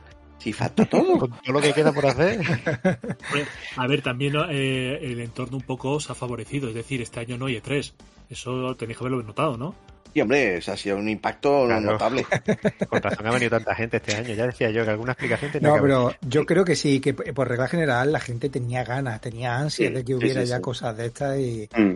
Y, y, vamos, yo por lo menos hablando de, de, mí personalmente, yo estaba muerto de ganas por poder pisar otra vez Retropixel, ver a la gente allí ya moverse, aunque claro, estás allí, ya había gente con mascarilla, ya había gente sin mascarilla, eh, pero estabas físicamente, ¿no? Y podías tocar aquello, podías disfrutarlo. La gente Sí. tenía ganas. Había un espíritu muy muy a, a flor de piel, ¿verdad? Como muy, muy muy cercano. Bueno, y también favorecía todo. Fue, fue el retropixel del reencuentro. Sí. Eh, créeme, yo no he visto más abrazos en años. Y en Eh, serio, ¿por qué la gente que se ha, re- se ha visto ahí desde hace, que hacía mucho tiempo que no se veía y ha, ha sido la oportunidad para reencontrarse con, con la Correcto. gente de la afición de forma personal.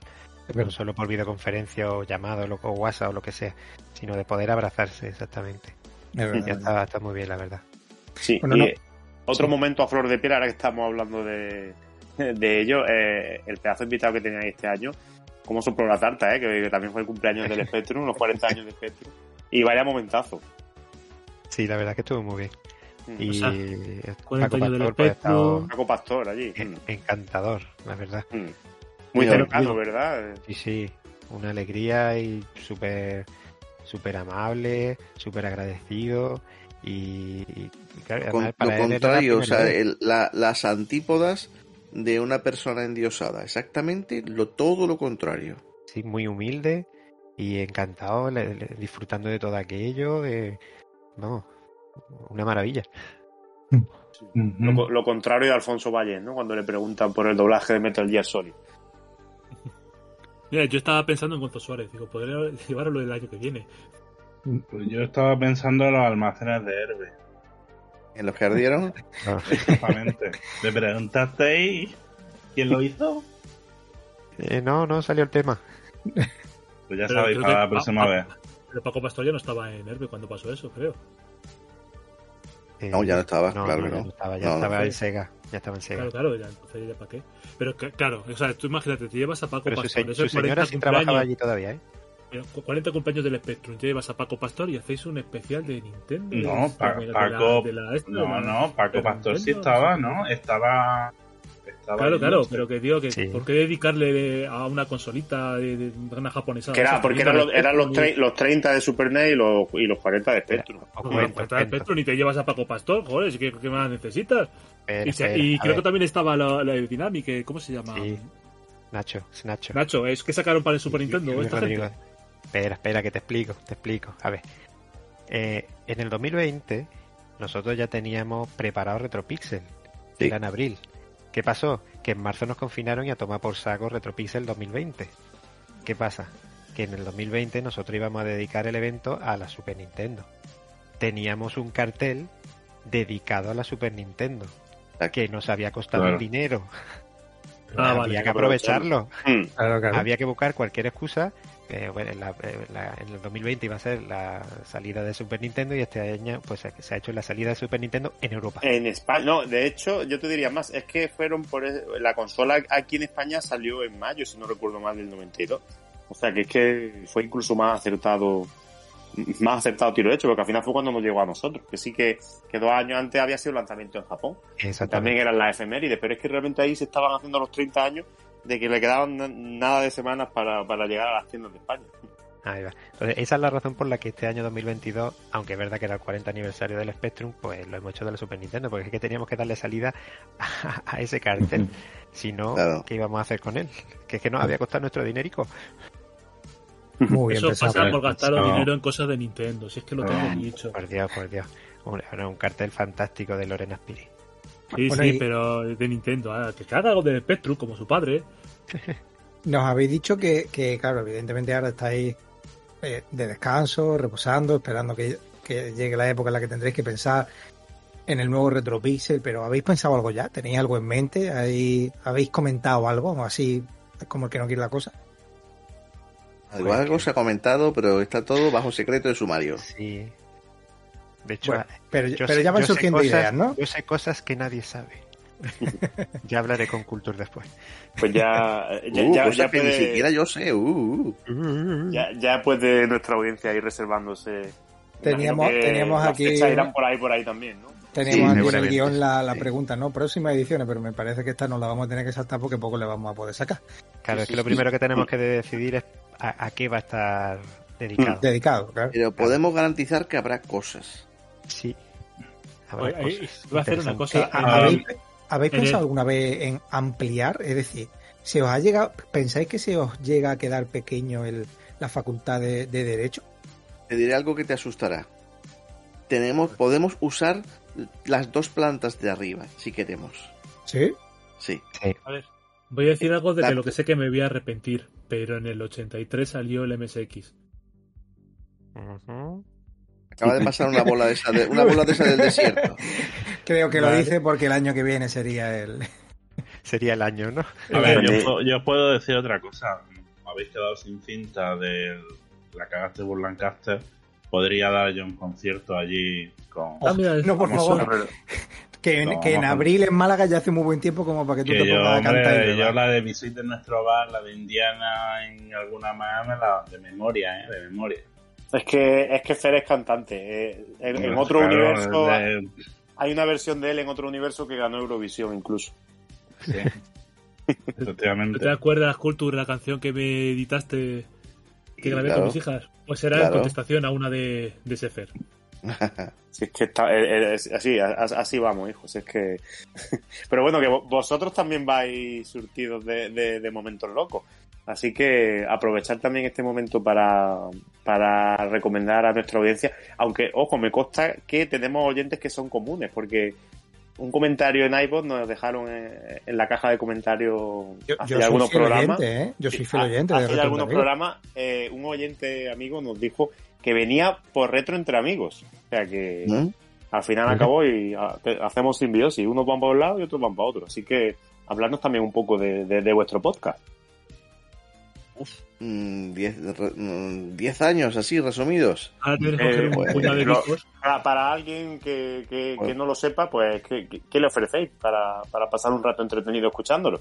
Es más probable que no nada, nos eh. conozcan a nosotros que no conozcan a, a Retro. Ofrecem- ofrecemos solamente una cosa, es el caos más absoluto, pero, pero, yo eso sí lo reconozco, que eso sí lo tenemos, y que la gente nos, nos reconoce que es lo que, le, lo que le gusta es la sensación de estar sentado en una mesa con unos amigos. Eh, con, mola. todo lo, con todo lo bueno y todo lo malo, ¿vale? Es decir, eh, nos pisamos, podemos cambiar a tener un tema y saltamos al otro tema. Eh, me, me siento muy identificado con esa palabra. Claro, nos gastamos broma, un- broma uno a otro, tenemos nuestro código interno que ya, ya la gente, ya la gente se ha aprendido nuestras cosas, ya la, la gente, la gente hace nuestros chistes y nuestras bromas, las hace por ahí a otra gente, ¿no? Ya, pues, nosotros siempre hemos, cuando, insultamos, insultamos, te podemos decir un enorme, un enorme insulto y decir, te lo- eres un cabrón, pero te lo digo desde el cariño, ¿no? Y entonces la gente nos escribe, tío, lo, lo, lo uso constantemente y me ayuda en mi vida diaria y cosas así, ¿no? Entonces es, bonito ver cómo, cómo cambia para mejor la vida de, de la gente, ¿no? En ese sentido. Pues eso ya, eso ya es otro nivel, ¿eh?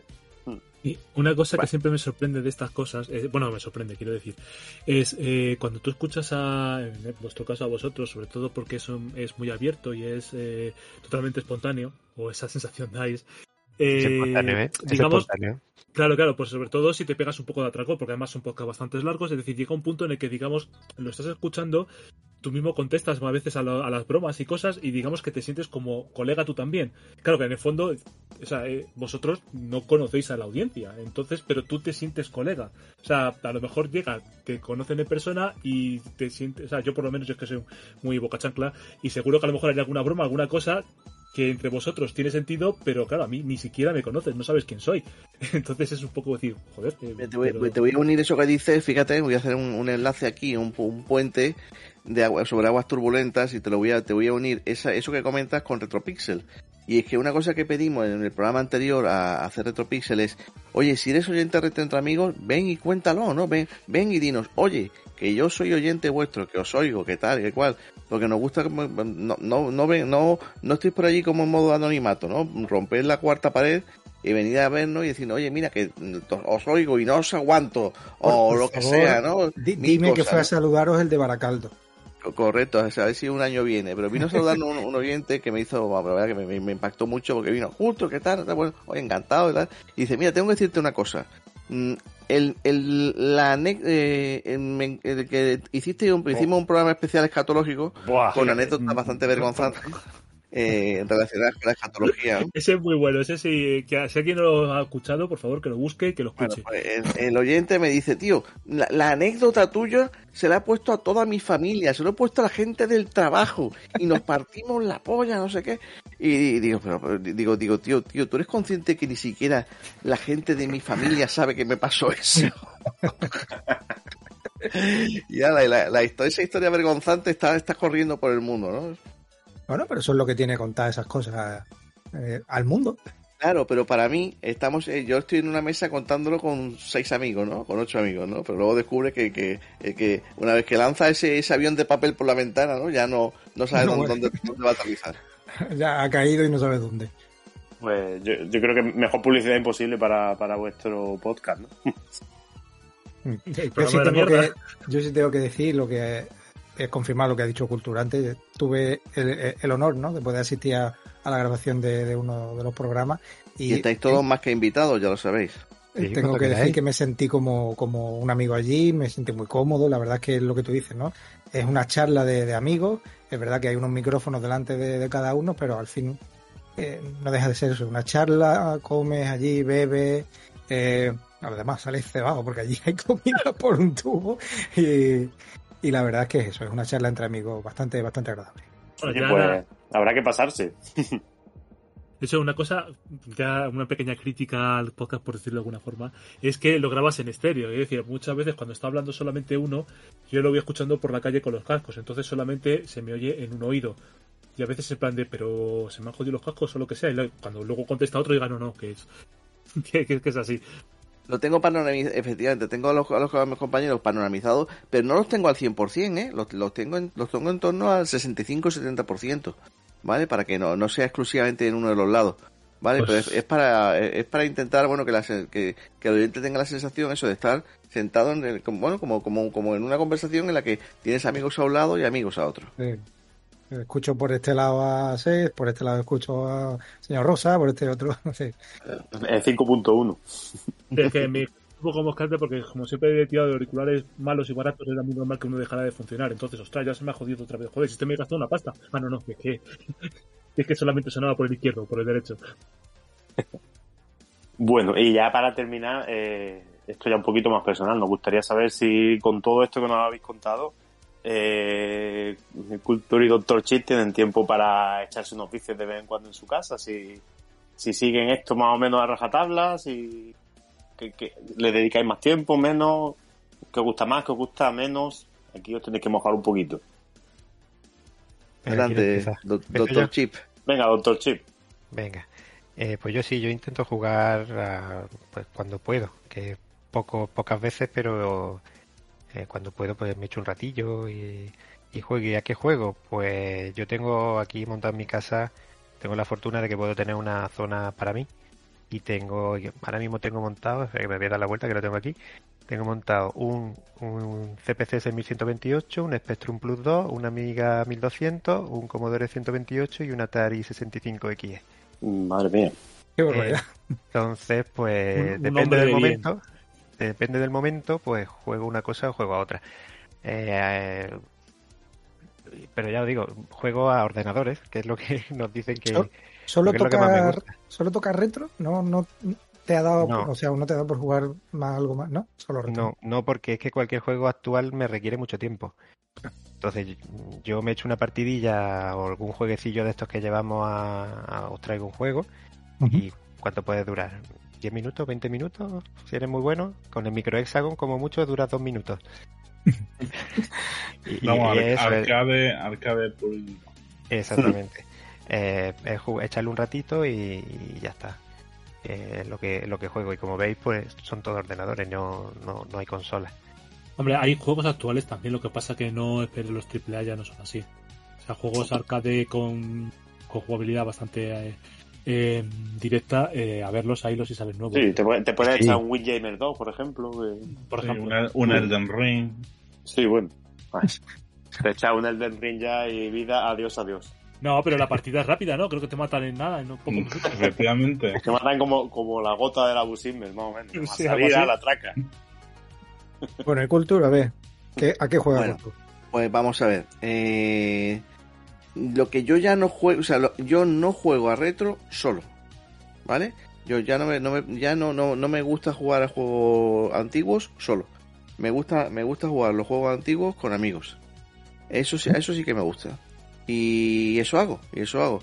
Y, eh, y- y intentamos quedar de, también físicamente de cuando en cuando, aunque últimamente cuesta mucho trabajo, pero hacer nues- nuestras reuniones y hacer nuestras quedadas y echar nuestras partidas.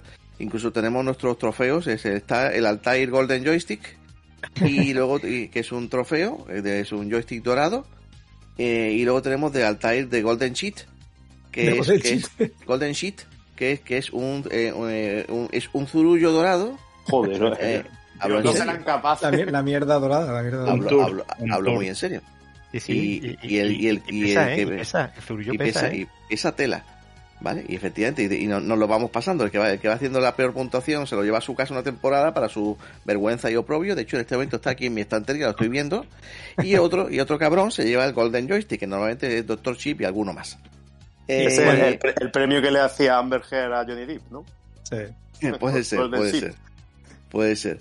Y ¿Y nosotros, ya te digo, a mí, lo que, y de juegos modernos, pues salvo que alguna cosa que juegue con amigos, que jugamos al Arma 3 y cosas así, pues, insisto, nuevamente, como veis, con, con amigos El y tal. Arma 3 moderno, vale, a ver, creo que tiene 14 años o cosas así, ¿no? 15. Bueno, Pero la- sí, En sí, comparación con un sigue, CPC no, sigue activo con, con muchas modificaciones y nosotros estamos jugando sobre todo a modificaciones gratuitas que hace la comunidad de hay una modificación para jugar a Starship Troopers, hay una modificación para jugar a Alien, hay Ah, una modificación que es la que estamos jugando ahora mismo que son las misiones basadas en la película La Cosa de John Carpenter. y eso está bastante divertido. Y pero y, si, y lo que es solo juegos modernos, lo único que juego son juegos de realidad virtual, tipo con, la, con las Oculus Quest 2. Pero Ah, todo lo bien, que sea retro, todo lo que Ah. sea retro, exclusivamente con, con amigos. Aquí, aquí ah. otro con las Quest 2. Mm. ¿Otro me tonto la- de las gafas? Sí, sí, sí. A mí me las habéis vendido, yo en cuanto pueda me compro unas. Es que está, es- es- a, a que está muy bien. Está El único problema es que les cuesta mucho trabajo bajar, poner ofertitas en los juegos tochos, tochos, caretes, estos de 30, 40 pavos, macho. Pero la verdad que, que están genial. Mm. Y cuando, cuando juegas, tocas retro, ¿qué suele tocar Culture? Perdón, ¿puedo hacer un comentario? Sí. Es- No, no, pero no puedo hacerlo. ¿Por qué Bueno, Eh, No, mira, no. lo voy a hacer. Bien. Existe una opción para obtener en modo prueba ilimitada Vale, ya sé por dónde va. todos, los, todos los juegos de Oculus Quest 2. Mm. que- creí que ibas a hablar del porno. No, Creía que iba- Eso también. yo- no. yo lo estaba viendo venir también. no, no, no, no, no. Digo, ¿Queréis ¿cómo saber para qué uso las gafas en realidad? Pues sí, es que, hombre, le- el tema es que hay muchos juegos que tú los ves en la tienda tal. eh, el otro día vi uno que era como una especie de robots que son policías o algo así, Eh, que tenía muy buena pinta, robo, robo no sé qué se llamaba, pero claro, luego que vale 30, Robocop. 40, Robo, Robo, se llamaba Robo. robo no sé qué. y, no hay, y, no hay de- y no hay demos, que ese suele ser el problema. Efectivamente, cualquiera se arriesga, porque si es un Resident Evil 4 que ya sabía que estaba muy bien el por VR y demás, pues los 30 euros pues los pagué. El mismo día que me la regalaron lo, lo, lo compré, pero tirarte a la piscina así sin saber con tanto dinero y en digital, Bueno. pues como que... mm, Pues de esta manera puedes probarlo y si te gusta entonces lo compras. mm, Eso es. mm. Es lo Eso que yo hago y lo, digo- y lo digo en serio.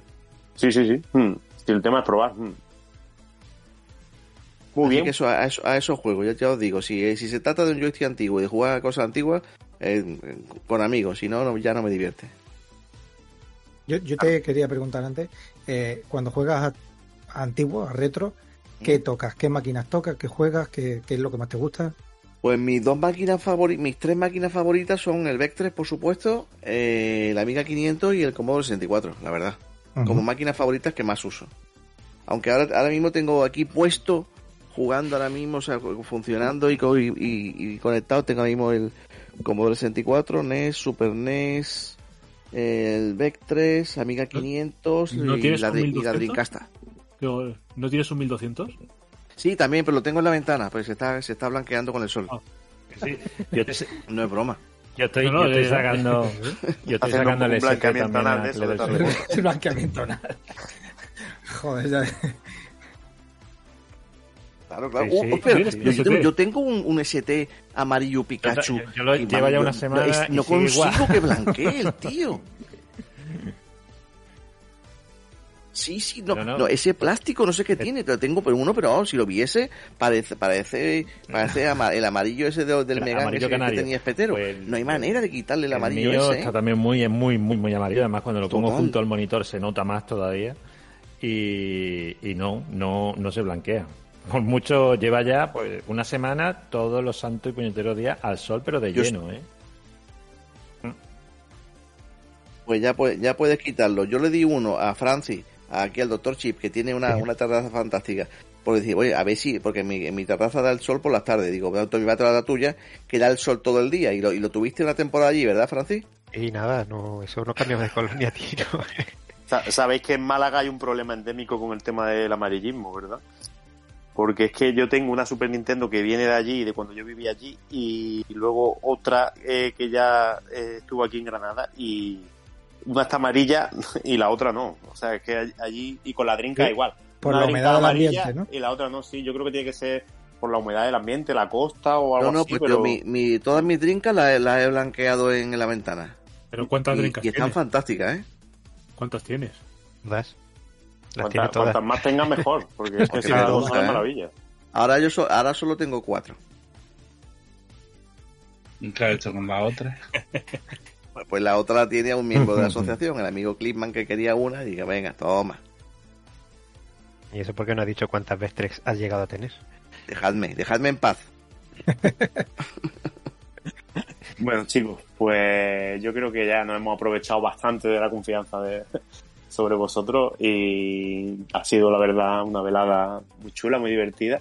Os vamos a tomar la palabra. Cualquier día nos presentamos allí en vuestro estudio de grabación No hay cojones. con, con unos paquetitos de, de panchitos y una mil no esta, una alhambra 1900 verdes de esas buenas. David y yo lo tenemos más fácil, pero Pepe es de Granada, eh, Javi es de Madrid y, no el pasa murci- nada. y el murciano lo tenemos en Manchester. O sea Mira, que- en, ve- en vez de los iPads, que nos pague un viaje a venga, Málaga. se Con lo reclamas, se- se lo reclamas tú a David.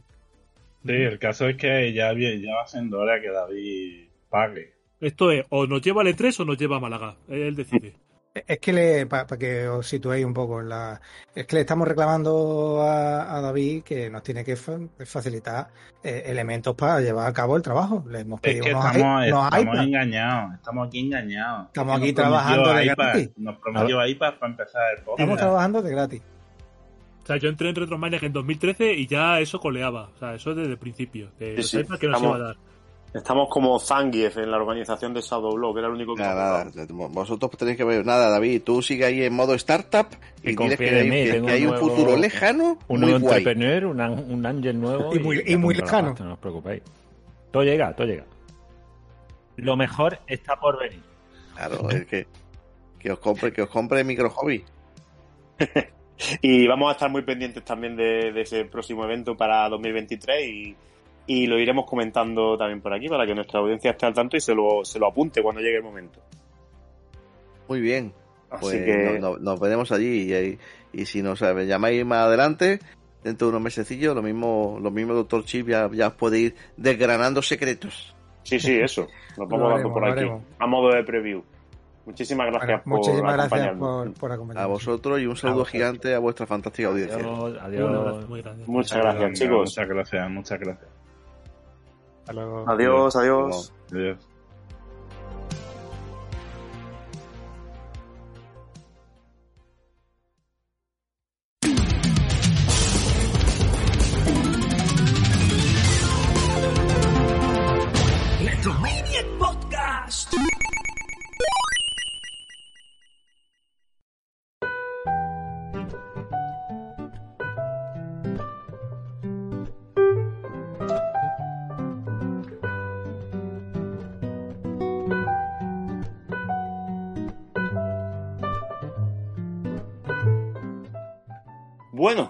Pues otro episodio más que finiquitamos.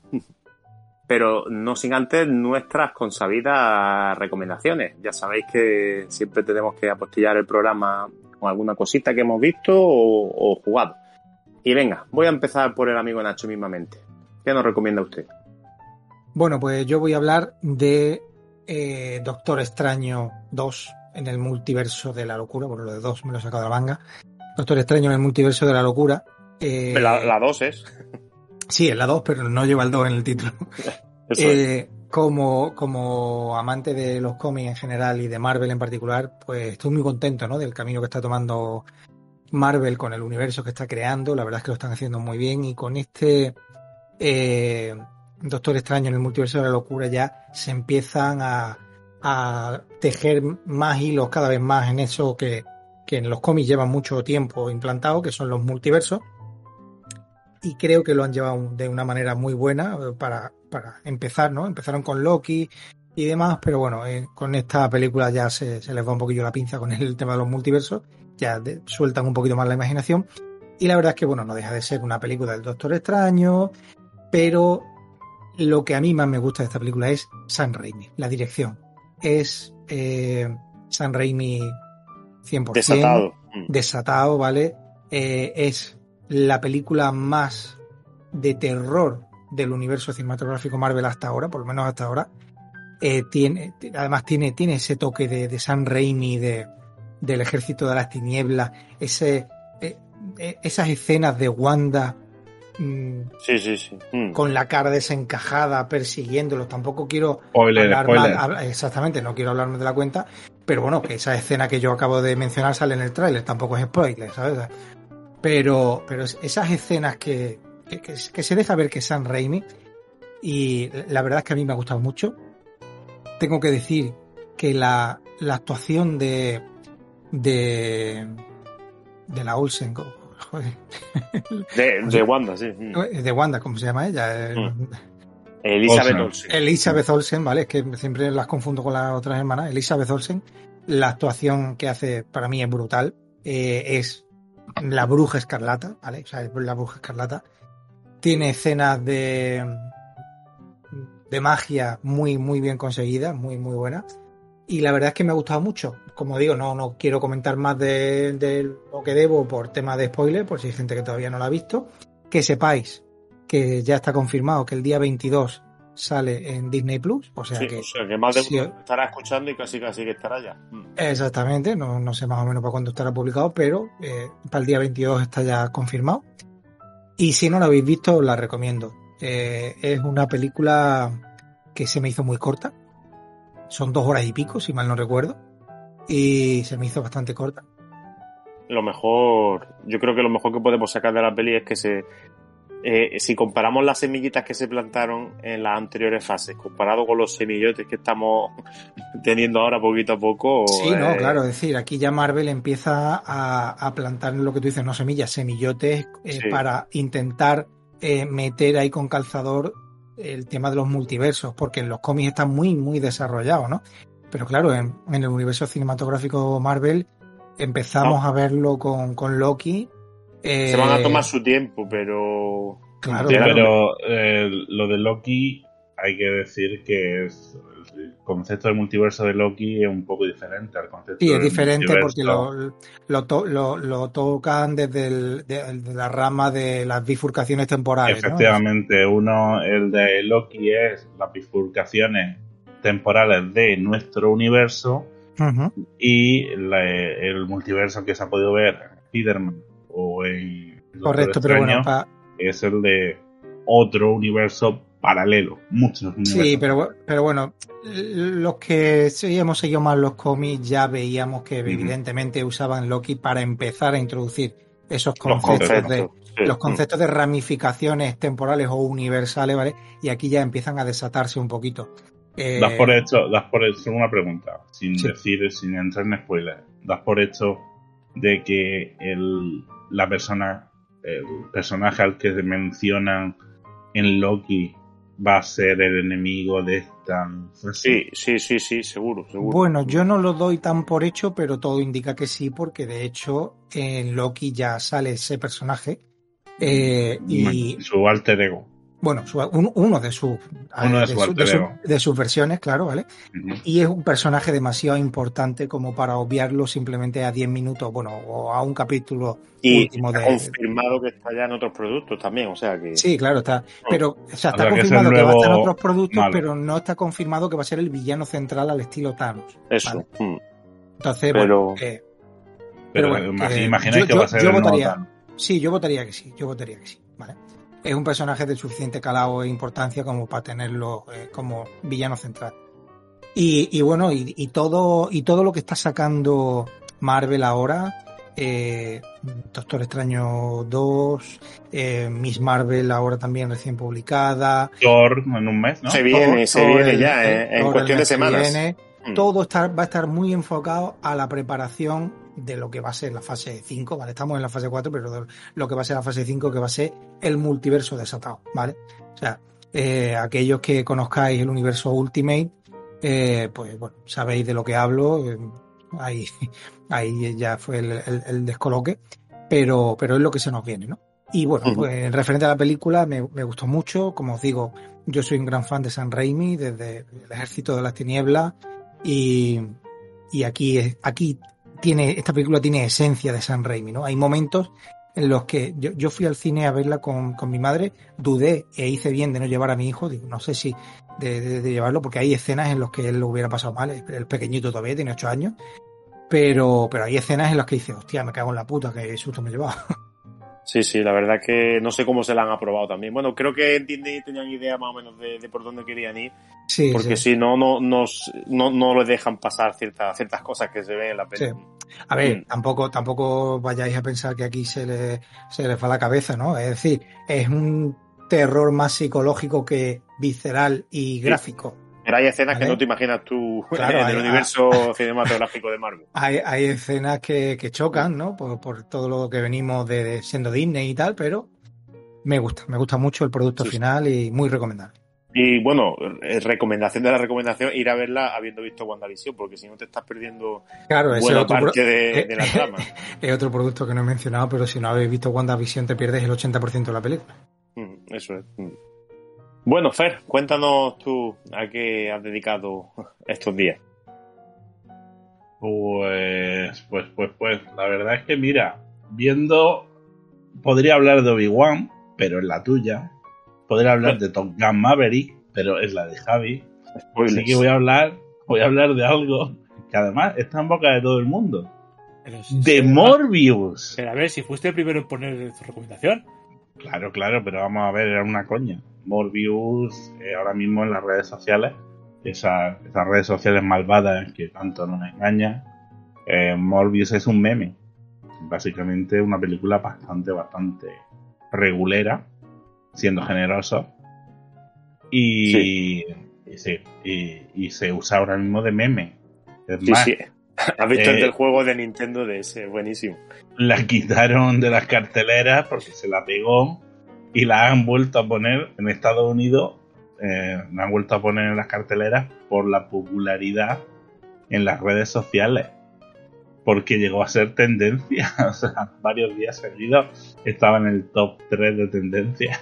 Eso es cómo entender mal el funcionamiento de, de- de Twitter, ¿verdad? De haberla puesta en el cine, porque la han puesto en el cine y otra vez se la ha vuelto a pegar. Como a ver, que la gente no quiere verla, la gente quiere reírse de ella, ya está. Efectivamente, es eh, bueno, es un personaje. eh, no sé, yo la vi, es un producto que está medio entretenido, podemos decir. Pero, A mí me entretuvo, ¿eh? A mí me. Sí, no, que- pero- que me pareció la leche, yo pero tampoco, Sí, tampoco pero me que- disgustó. A ver, tienes que pensar algo. Vienes de ver, como tú dices, vienes de ver la de Doctor Extraño. O Spider. Y días, de- y días después, o sí, Spider-Man antes, y vienes de hipearte con el tráiler de Thor. Y te pones Morbius en el medio. Y te da un bajón. Ya. Es que dentro, Sony- dentro del cine de superhéroes. Es que se, se nota que no es Marvel Studios quien hace la película. es- no es Marvel, es Sony. Ya, Mm. por eso digo que se nota que no es Marvel Studios. Marvel Studios Pero, tiene- pero tiene es, otro- no, no, pero es eh, en asociación con Marvel Studios. Es este, es Sony, pero es este Sony crossover ahora que se han montado. Es con- como Venom, vaya. Mm. Como Venom, efectivamente, como Venom. Que la hacen ellos pero digamos, y sin ninguna duda, que está en, esto- ocurre en el universo Marvel. Ocurre en uno de los universos, o sea, eh, con el rollo de los multiversos ya está justificado. Ah, sí, no, pero no, no, no es. Ah, sí, es verdad. Sí, sí, Sí, sí, sí, cierto. este es uno de los, de los De hecho, en las escenas post créditos salen temas de sobre esto. Eh, Efectivamente, viene alguien de un Marvel de otro universo. Sí. mm. Vale. Eh, sí, pero vamos, que, que está ya dentro de, de lo que sería Marvel. De que no se queda solo en Sony como un producto apartado. Es como Venom, que se, se ha pasado al otro bando. Pero es, muy floja. Es una película muy floja.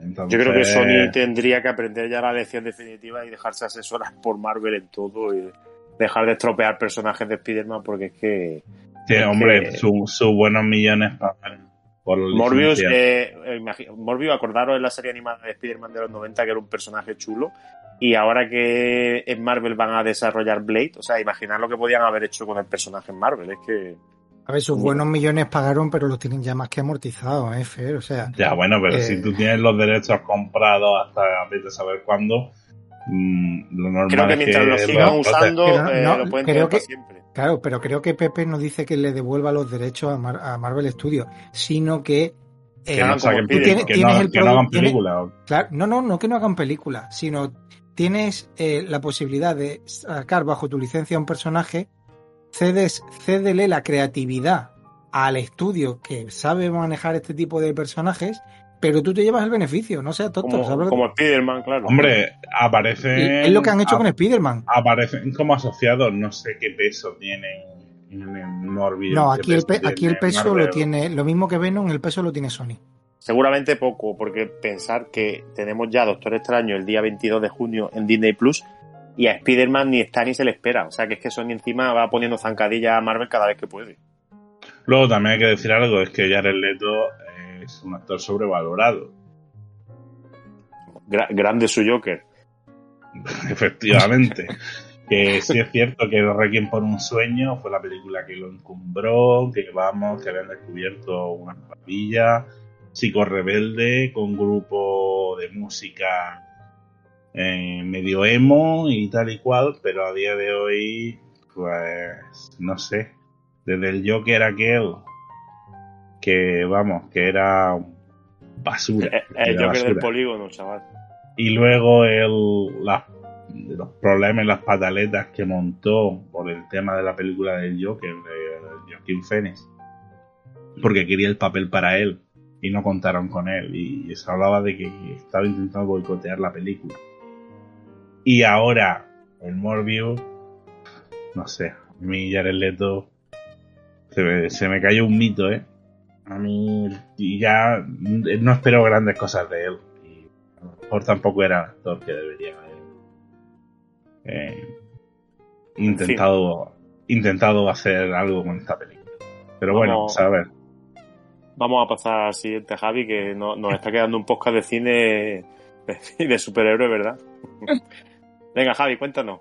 Pues yo también hablar un poco de un superhéroe, que es Maverick, en Top Gun Maverick, que es Sí, sí. un... Este hombre es un superhéroe de verdad, porque yo Sí. me parece escuchar que ha, ha pilotado los cazas de verdad. de- Sí, aprendió para- es que- eh, sí, lo que pasa, a ver, él quería haber subido en un caza de verdad y haber hecho escenas con caza de verdad. Lo que pasa es que el ejército americano le dijo, vale, guay, pero esto lo tienes que tener asegurado. Y la aseguradora dijo, si este bicho cuesta 30 millones, me tienes que pagar 30 millones. Y entonces ya la productora dijo, pues te va a sentar y te va a quedar quietecico. O sea, no es necesario que lo hueles.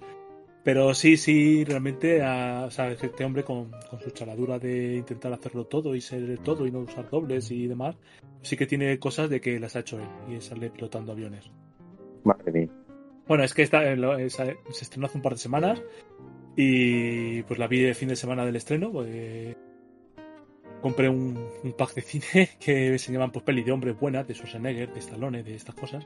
Y una de ellas era esta. Esta y luego la primera parte que era Hot Shots. Pero el caso es que Top Maverick es una película que, digamos, de las pelis ochenteras que, que se anuncian remakes, remasters, eh, nuevas secuelas y demás, quizá yo diría que es de las menos deseadas inicialmente, o de las menos esperadas, o menos requeridas, pero una vez que te lo dicen y ves el tráiler dices, ostras, ahora es posiblemente sea la que más me interesaba de todas.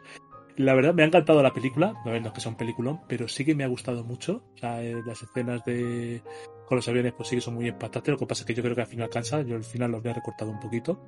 Toda, toda la crítica coincide en que es superior a la primera. Y no suele pasar esto, ¿eh? Posiblemente. No suele ser algo que pase. Sí, sí. Pero toda, toda dice que coge exactamente toda la estructura que funciona de la primera película, quita lo que gustó menos y, y potencia lo que más gustó.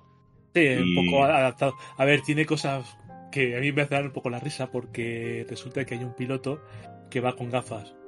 Y recuerdo que cuando tenía 18 años, empecé en la universidad, eh, la escuela de estadística estaba pues, muy cerquita del Ministerio del Aire. Y tenía un compañero que él había querido ser piloto de cazas y no pudo porque tenía 0,25 de miopía en un ojo. Necesitan vista perfecta. Y está perfecto. Y Ya. entonces va el piloto con, con gafas. Y digo, venga, hombre. Pero bueno, aparte de detallitos como ese, pues bueno, la película, ya digo, es, es muy divertida, está muy bien. eh, la trama es.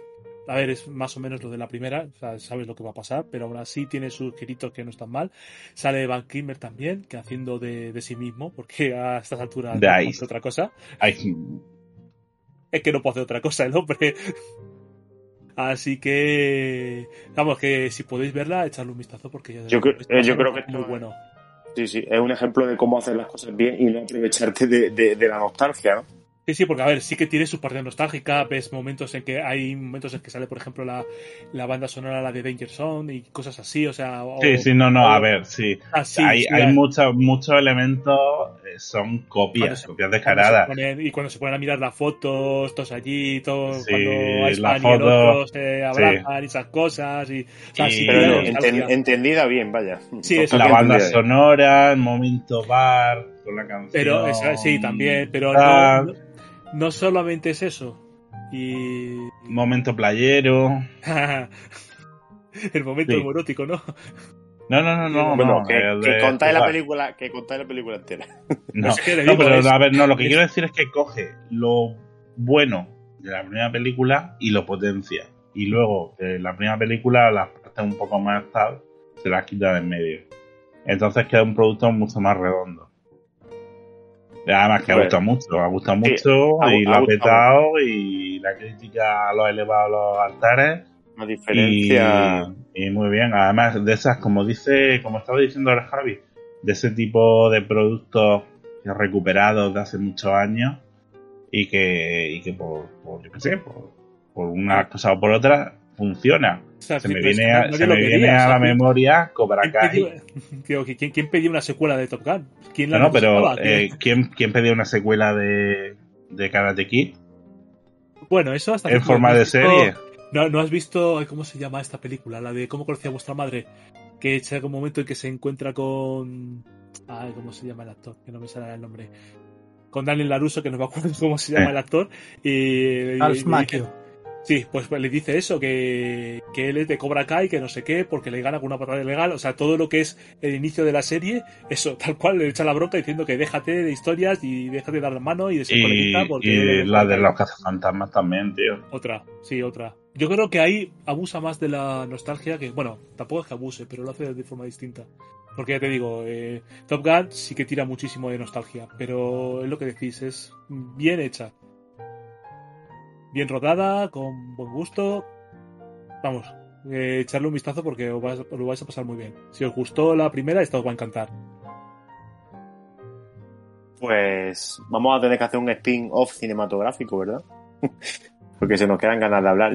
Yo la, la recomendación que, que voy a traeros, a diferencia de Top Gun, es un producto que mucha gente pedía, pero parece ser que no está gustando, y es Obi-Wan. Serie que está despertando todo tipo de, de, de- de improperios también en las redes sociales. Eh, bueno, debo decir que yo hasta ahora eh, lo he visto hoy, no había tenido oportunidad de ver y me he tragado hoy los tres primeros capítulos. O sea, he visto Obi-Wan, Obi-Chu y Obi-3. Ay, Dios mío. Esa me ha dolido y todo. Pero creo que ya estoy en disposición de, de- de poder comentar. Me eh, falta Obi, Obi-Four. me falta Obi-4, sí. Y a ver en Obi- hasta Obi6 creo que, que llega, ¿no? Sí. Eh, ¿Sabes qué pasa? Que eh, como he escuchado tantas críticas negativas, no he escuchado ningún comentario positivo, ahora me pongo a verla y ya parece que va uno en, en sobreaviso y, le- la, la estoy disfrutando, pero eso no me impide eh, que le vea lo- algún bicho que tiene por ahí por ahí suelto. Pero bueno, de momento se está dejando ver y me he tragado los tres capítulos eh, seguidos. Quizá no era el producto que los fans de, de Star Wars esperaban, pero es que Mm. tampoco a lo mejor era eh, el personaje con el que deberíamos habernos metido teniendo en cuenta eh, las circunstancias que rodeaban esos años. Entonces, no sé, tengo un poco sentimientos encontrados, pero sí os puedo decir que con algunas escenas ya me, me he emocionado un poquito. A mí me ha, Disney, Disney quería tirar de nostalgia y a mí me ha parecido que han repetido un poquito la fórmula de, Sí, de sí, sí. la nueva trilogía de The Last Jedi. Eh, y bueno, también intentan de hacer coger un poco personaje, de... sí, de coger un personaje icónico y la gente espera una cosa y darte otra. Darte otra, sí, también. ¿Sabes qué pasa? Que tienes muchos problemas si lo quieres hacer bien, porque al final tienes que encajar con una cosa que ya hemos visto y tiene que ser así. Entonces ahora dices, ¿y por qué este hombre está así ya? Pero es que claro, está así ya porque dentro de poco ya hemos visto cómo va a estar. Entonces, eh, tienes las manos muy atadas y tienes una trama muy encorsetada y ahí es difícil moverte. Mm. A, mí precisamente eso que han hecho, precisamente, aunque no me desagrada la serie, y te digo yo que va mejorando, sobre todo que yo he visto el episodio 4, va mejorando un poco, pero a mí eso también me causó un sentimiento encontrado. Eh, como, me, como en la nueva trilogía me pasó lo mismo con otro personaje, que lo representaron como un- de una forma que yo no, no lo esperaba. A lo mejor te casa más como una precuela del episodio 4 sin haber visto pero los episodios sin que exista la trilogía original, o sea, la trilogía de precuela, pero es que en el primer capítulo me estáis poniendo un resumen de la trilogía de precuela. Entonces, a ver, ¿secuela de trilogía de precuelas o precuela de la trilogía clásica? No sé. Pero en cualquier caso es un producto de Star Wars que, que hay que ver y también tiene algunas escenas que jamás, igual que pasó con Boba Fett, eh, nunca imaginabas que las ibas a ver en- vivo y las estás viendo encima en una serie, ¿eh? que también tiene su mérito. Hoy la he terminado de ver hoy, la de Boba Fett. Pues vamos a ver qué derroteros toma, toma Disney ahora, con, tanto con Marvel como con, con Star Wars. Star, Wars, Star Wars la siguiente es Andor, sí, en agosto. correcto. Mm, sí. Mm. Y me parece a mí que vamos a tener que hacer un especial en verano top, ¿eh? porque se nos quedan, ahora llevamos ya un rato aquí con el tema de las recomendaciones, que se Mm. supone que quedan rápidas. Y a, a este paso van a durar más las recomendaciones que, que el, que- que- que- que el el, blo- programa. el blo- el bloque central. ¿sí? Así que vamos a ir bajando la, la persianita. Eh, no sin antes comentar que tenemos intención de, de hacer alguna que otra cosita este verano. No queremos despegarnos muchos meses de, de vosotros. Y por lo pronto, el siguiente programa, a verlo lo habrá. Y, y- y antes de antes de lo que pensáis. ¿Y alguna idea? ¿Alguna idea de, de qué va a ser el programa? Sí, alguna idea hay por ahí, ¿no? De hecho, alguna pinceladita hemos dejado escapar también por ¿Eh? episodios anteriores. Así que el, el oyente fan ya sabrá por dónde van los tiros. El protagonista es un, es una deja un chica. poquito, No, di- no un poquito nada. de, un poquito de magia. O para la Eh, postcrédito, El venga, la tiene nombre de chica. Puede ser. Bueno, vamos a despedirnos. es que no quiero decirlo, me estás picando, jefe. Bajamos la Callaros, persianita. callaros. Venga, y decimos adiós. Adiós, adiós. Adiós. Adiós, dale. adiós, adiós.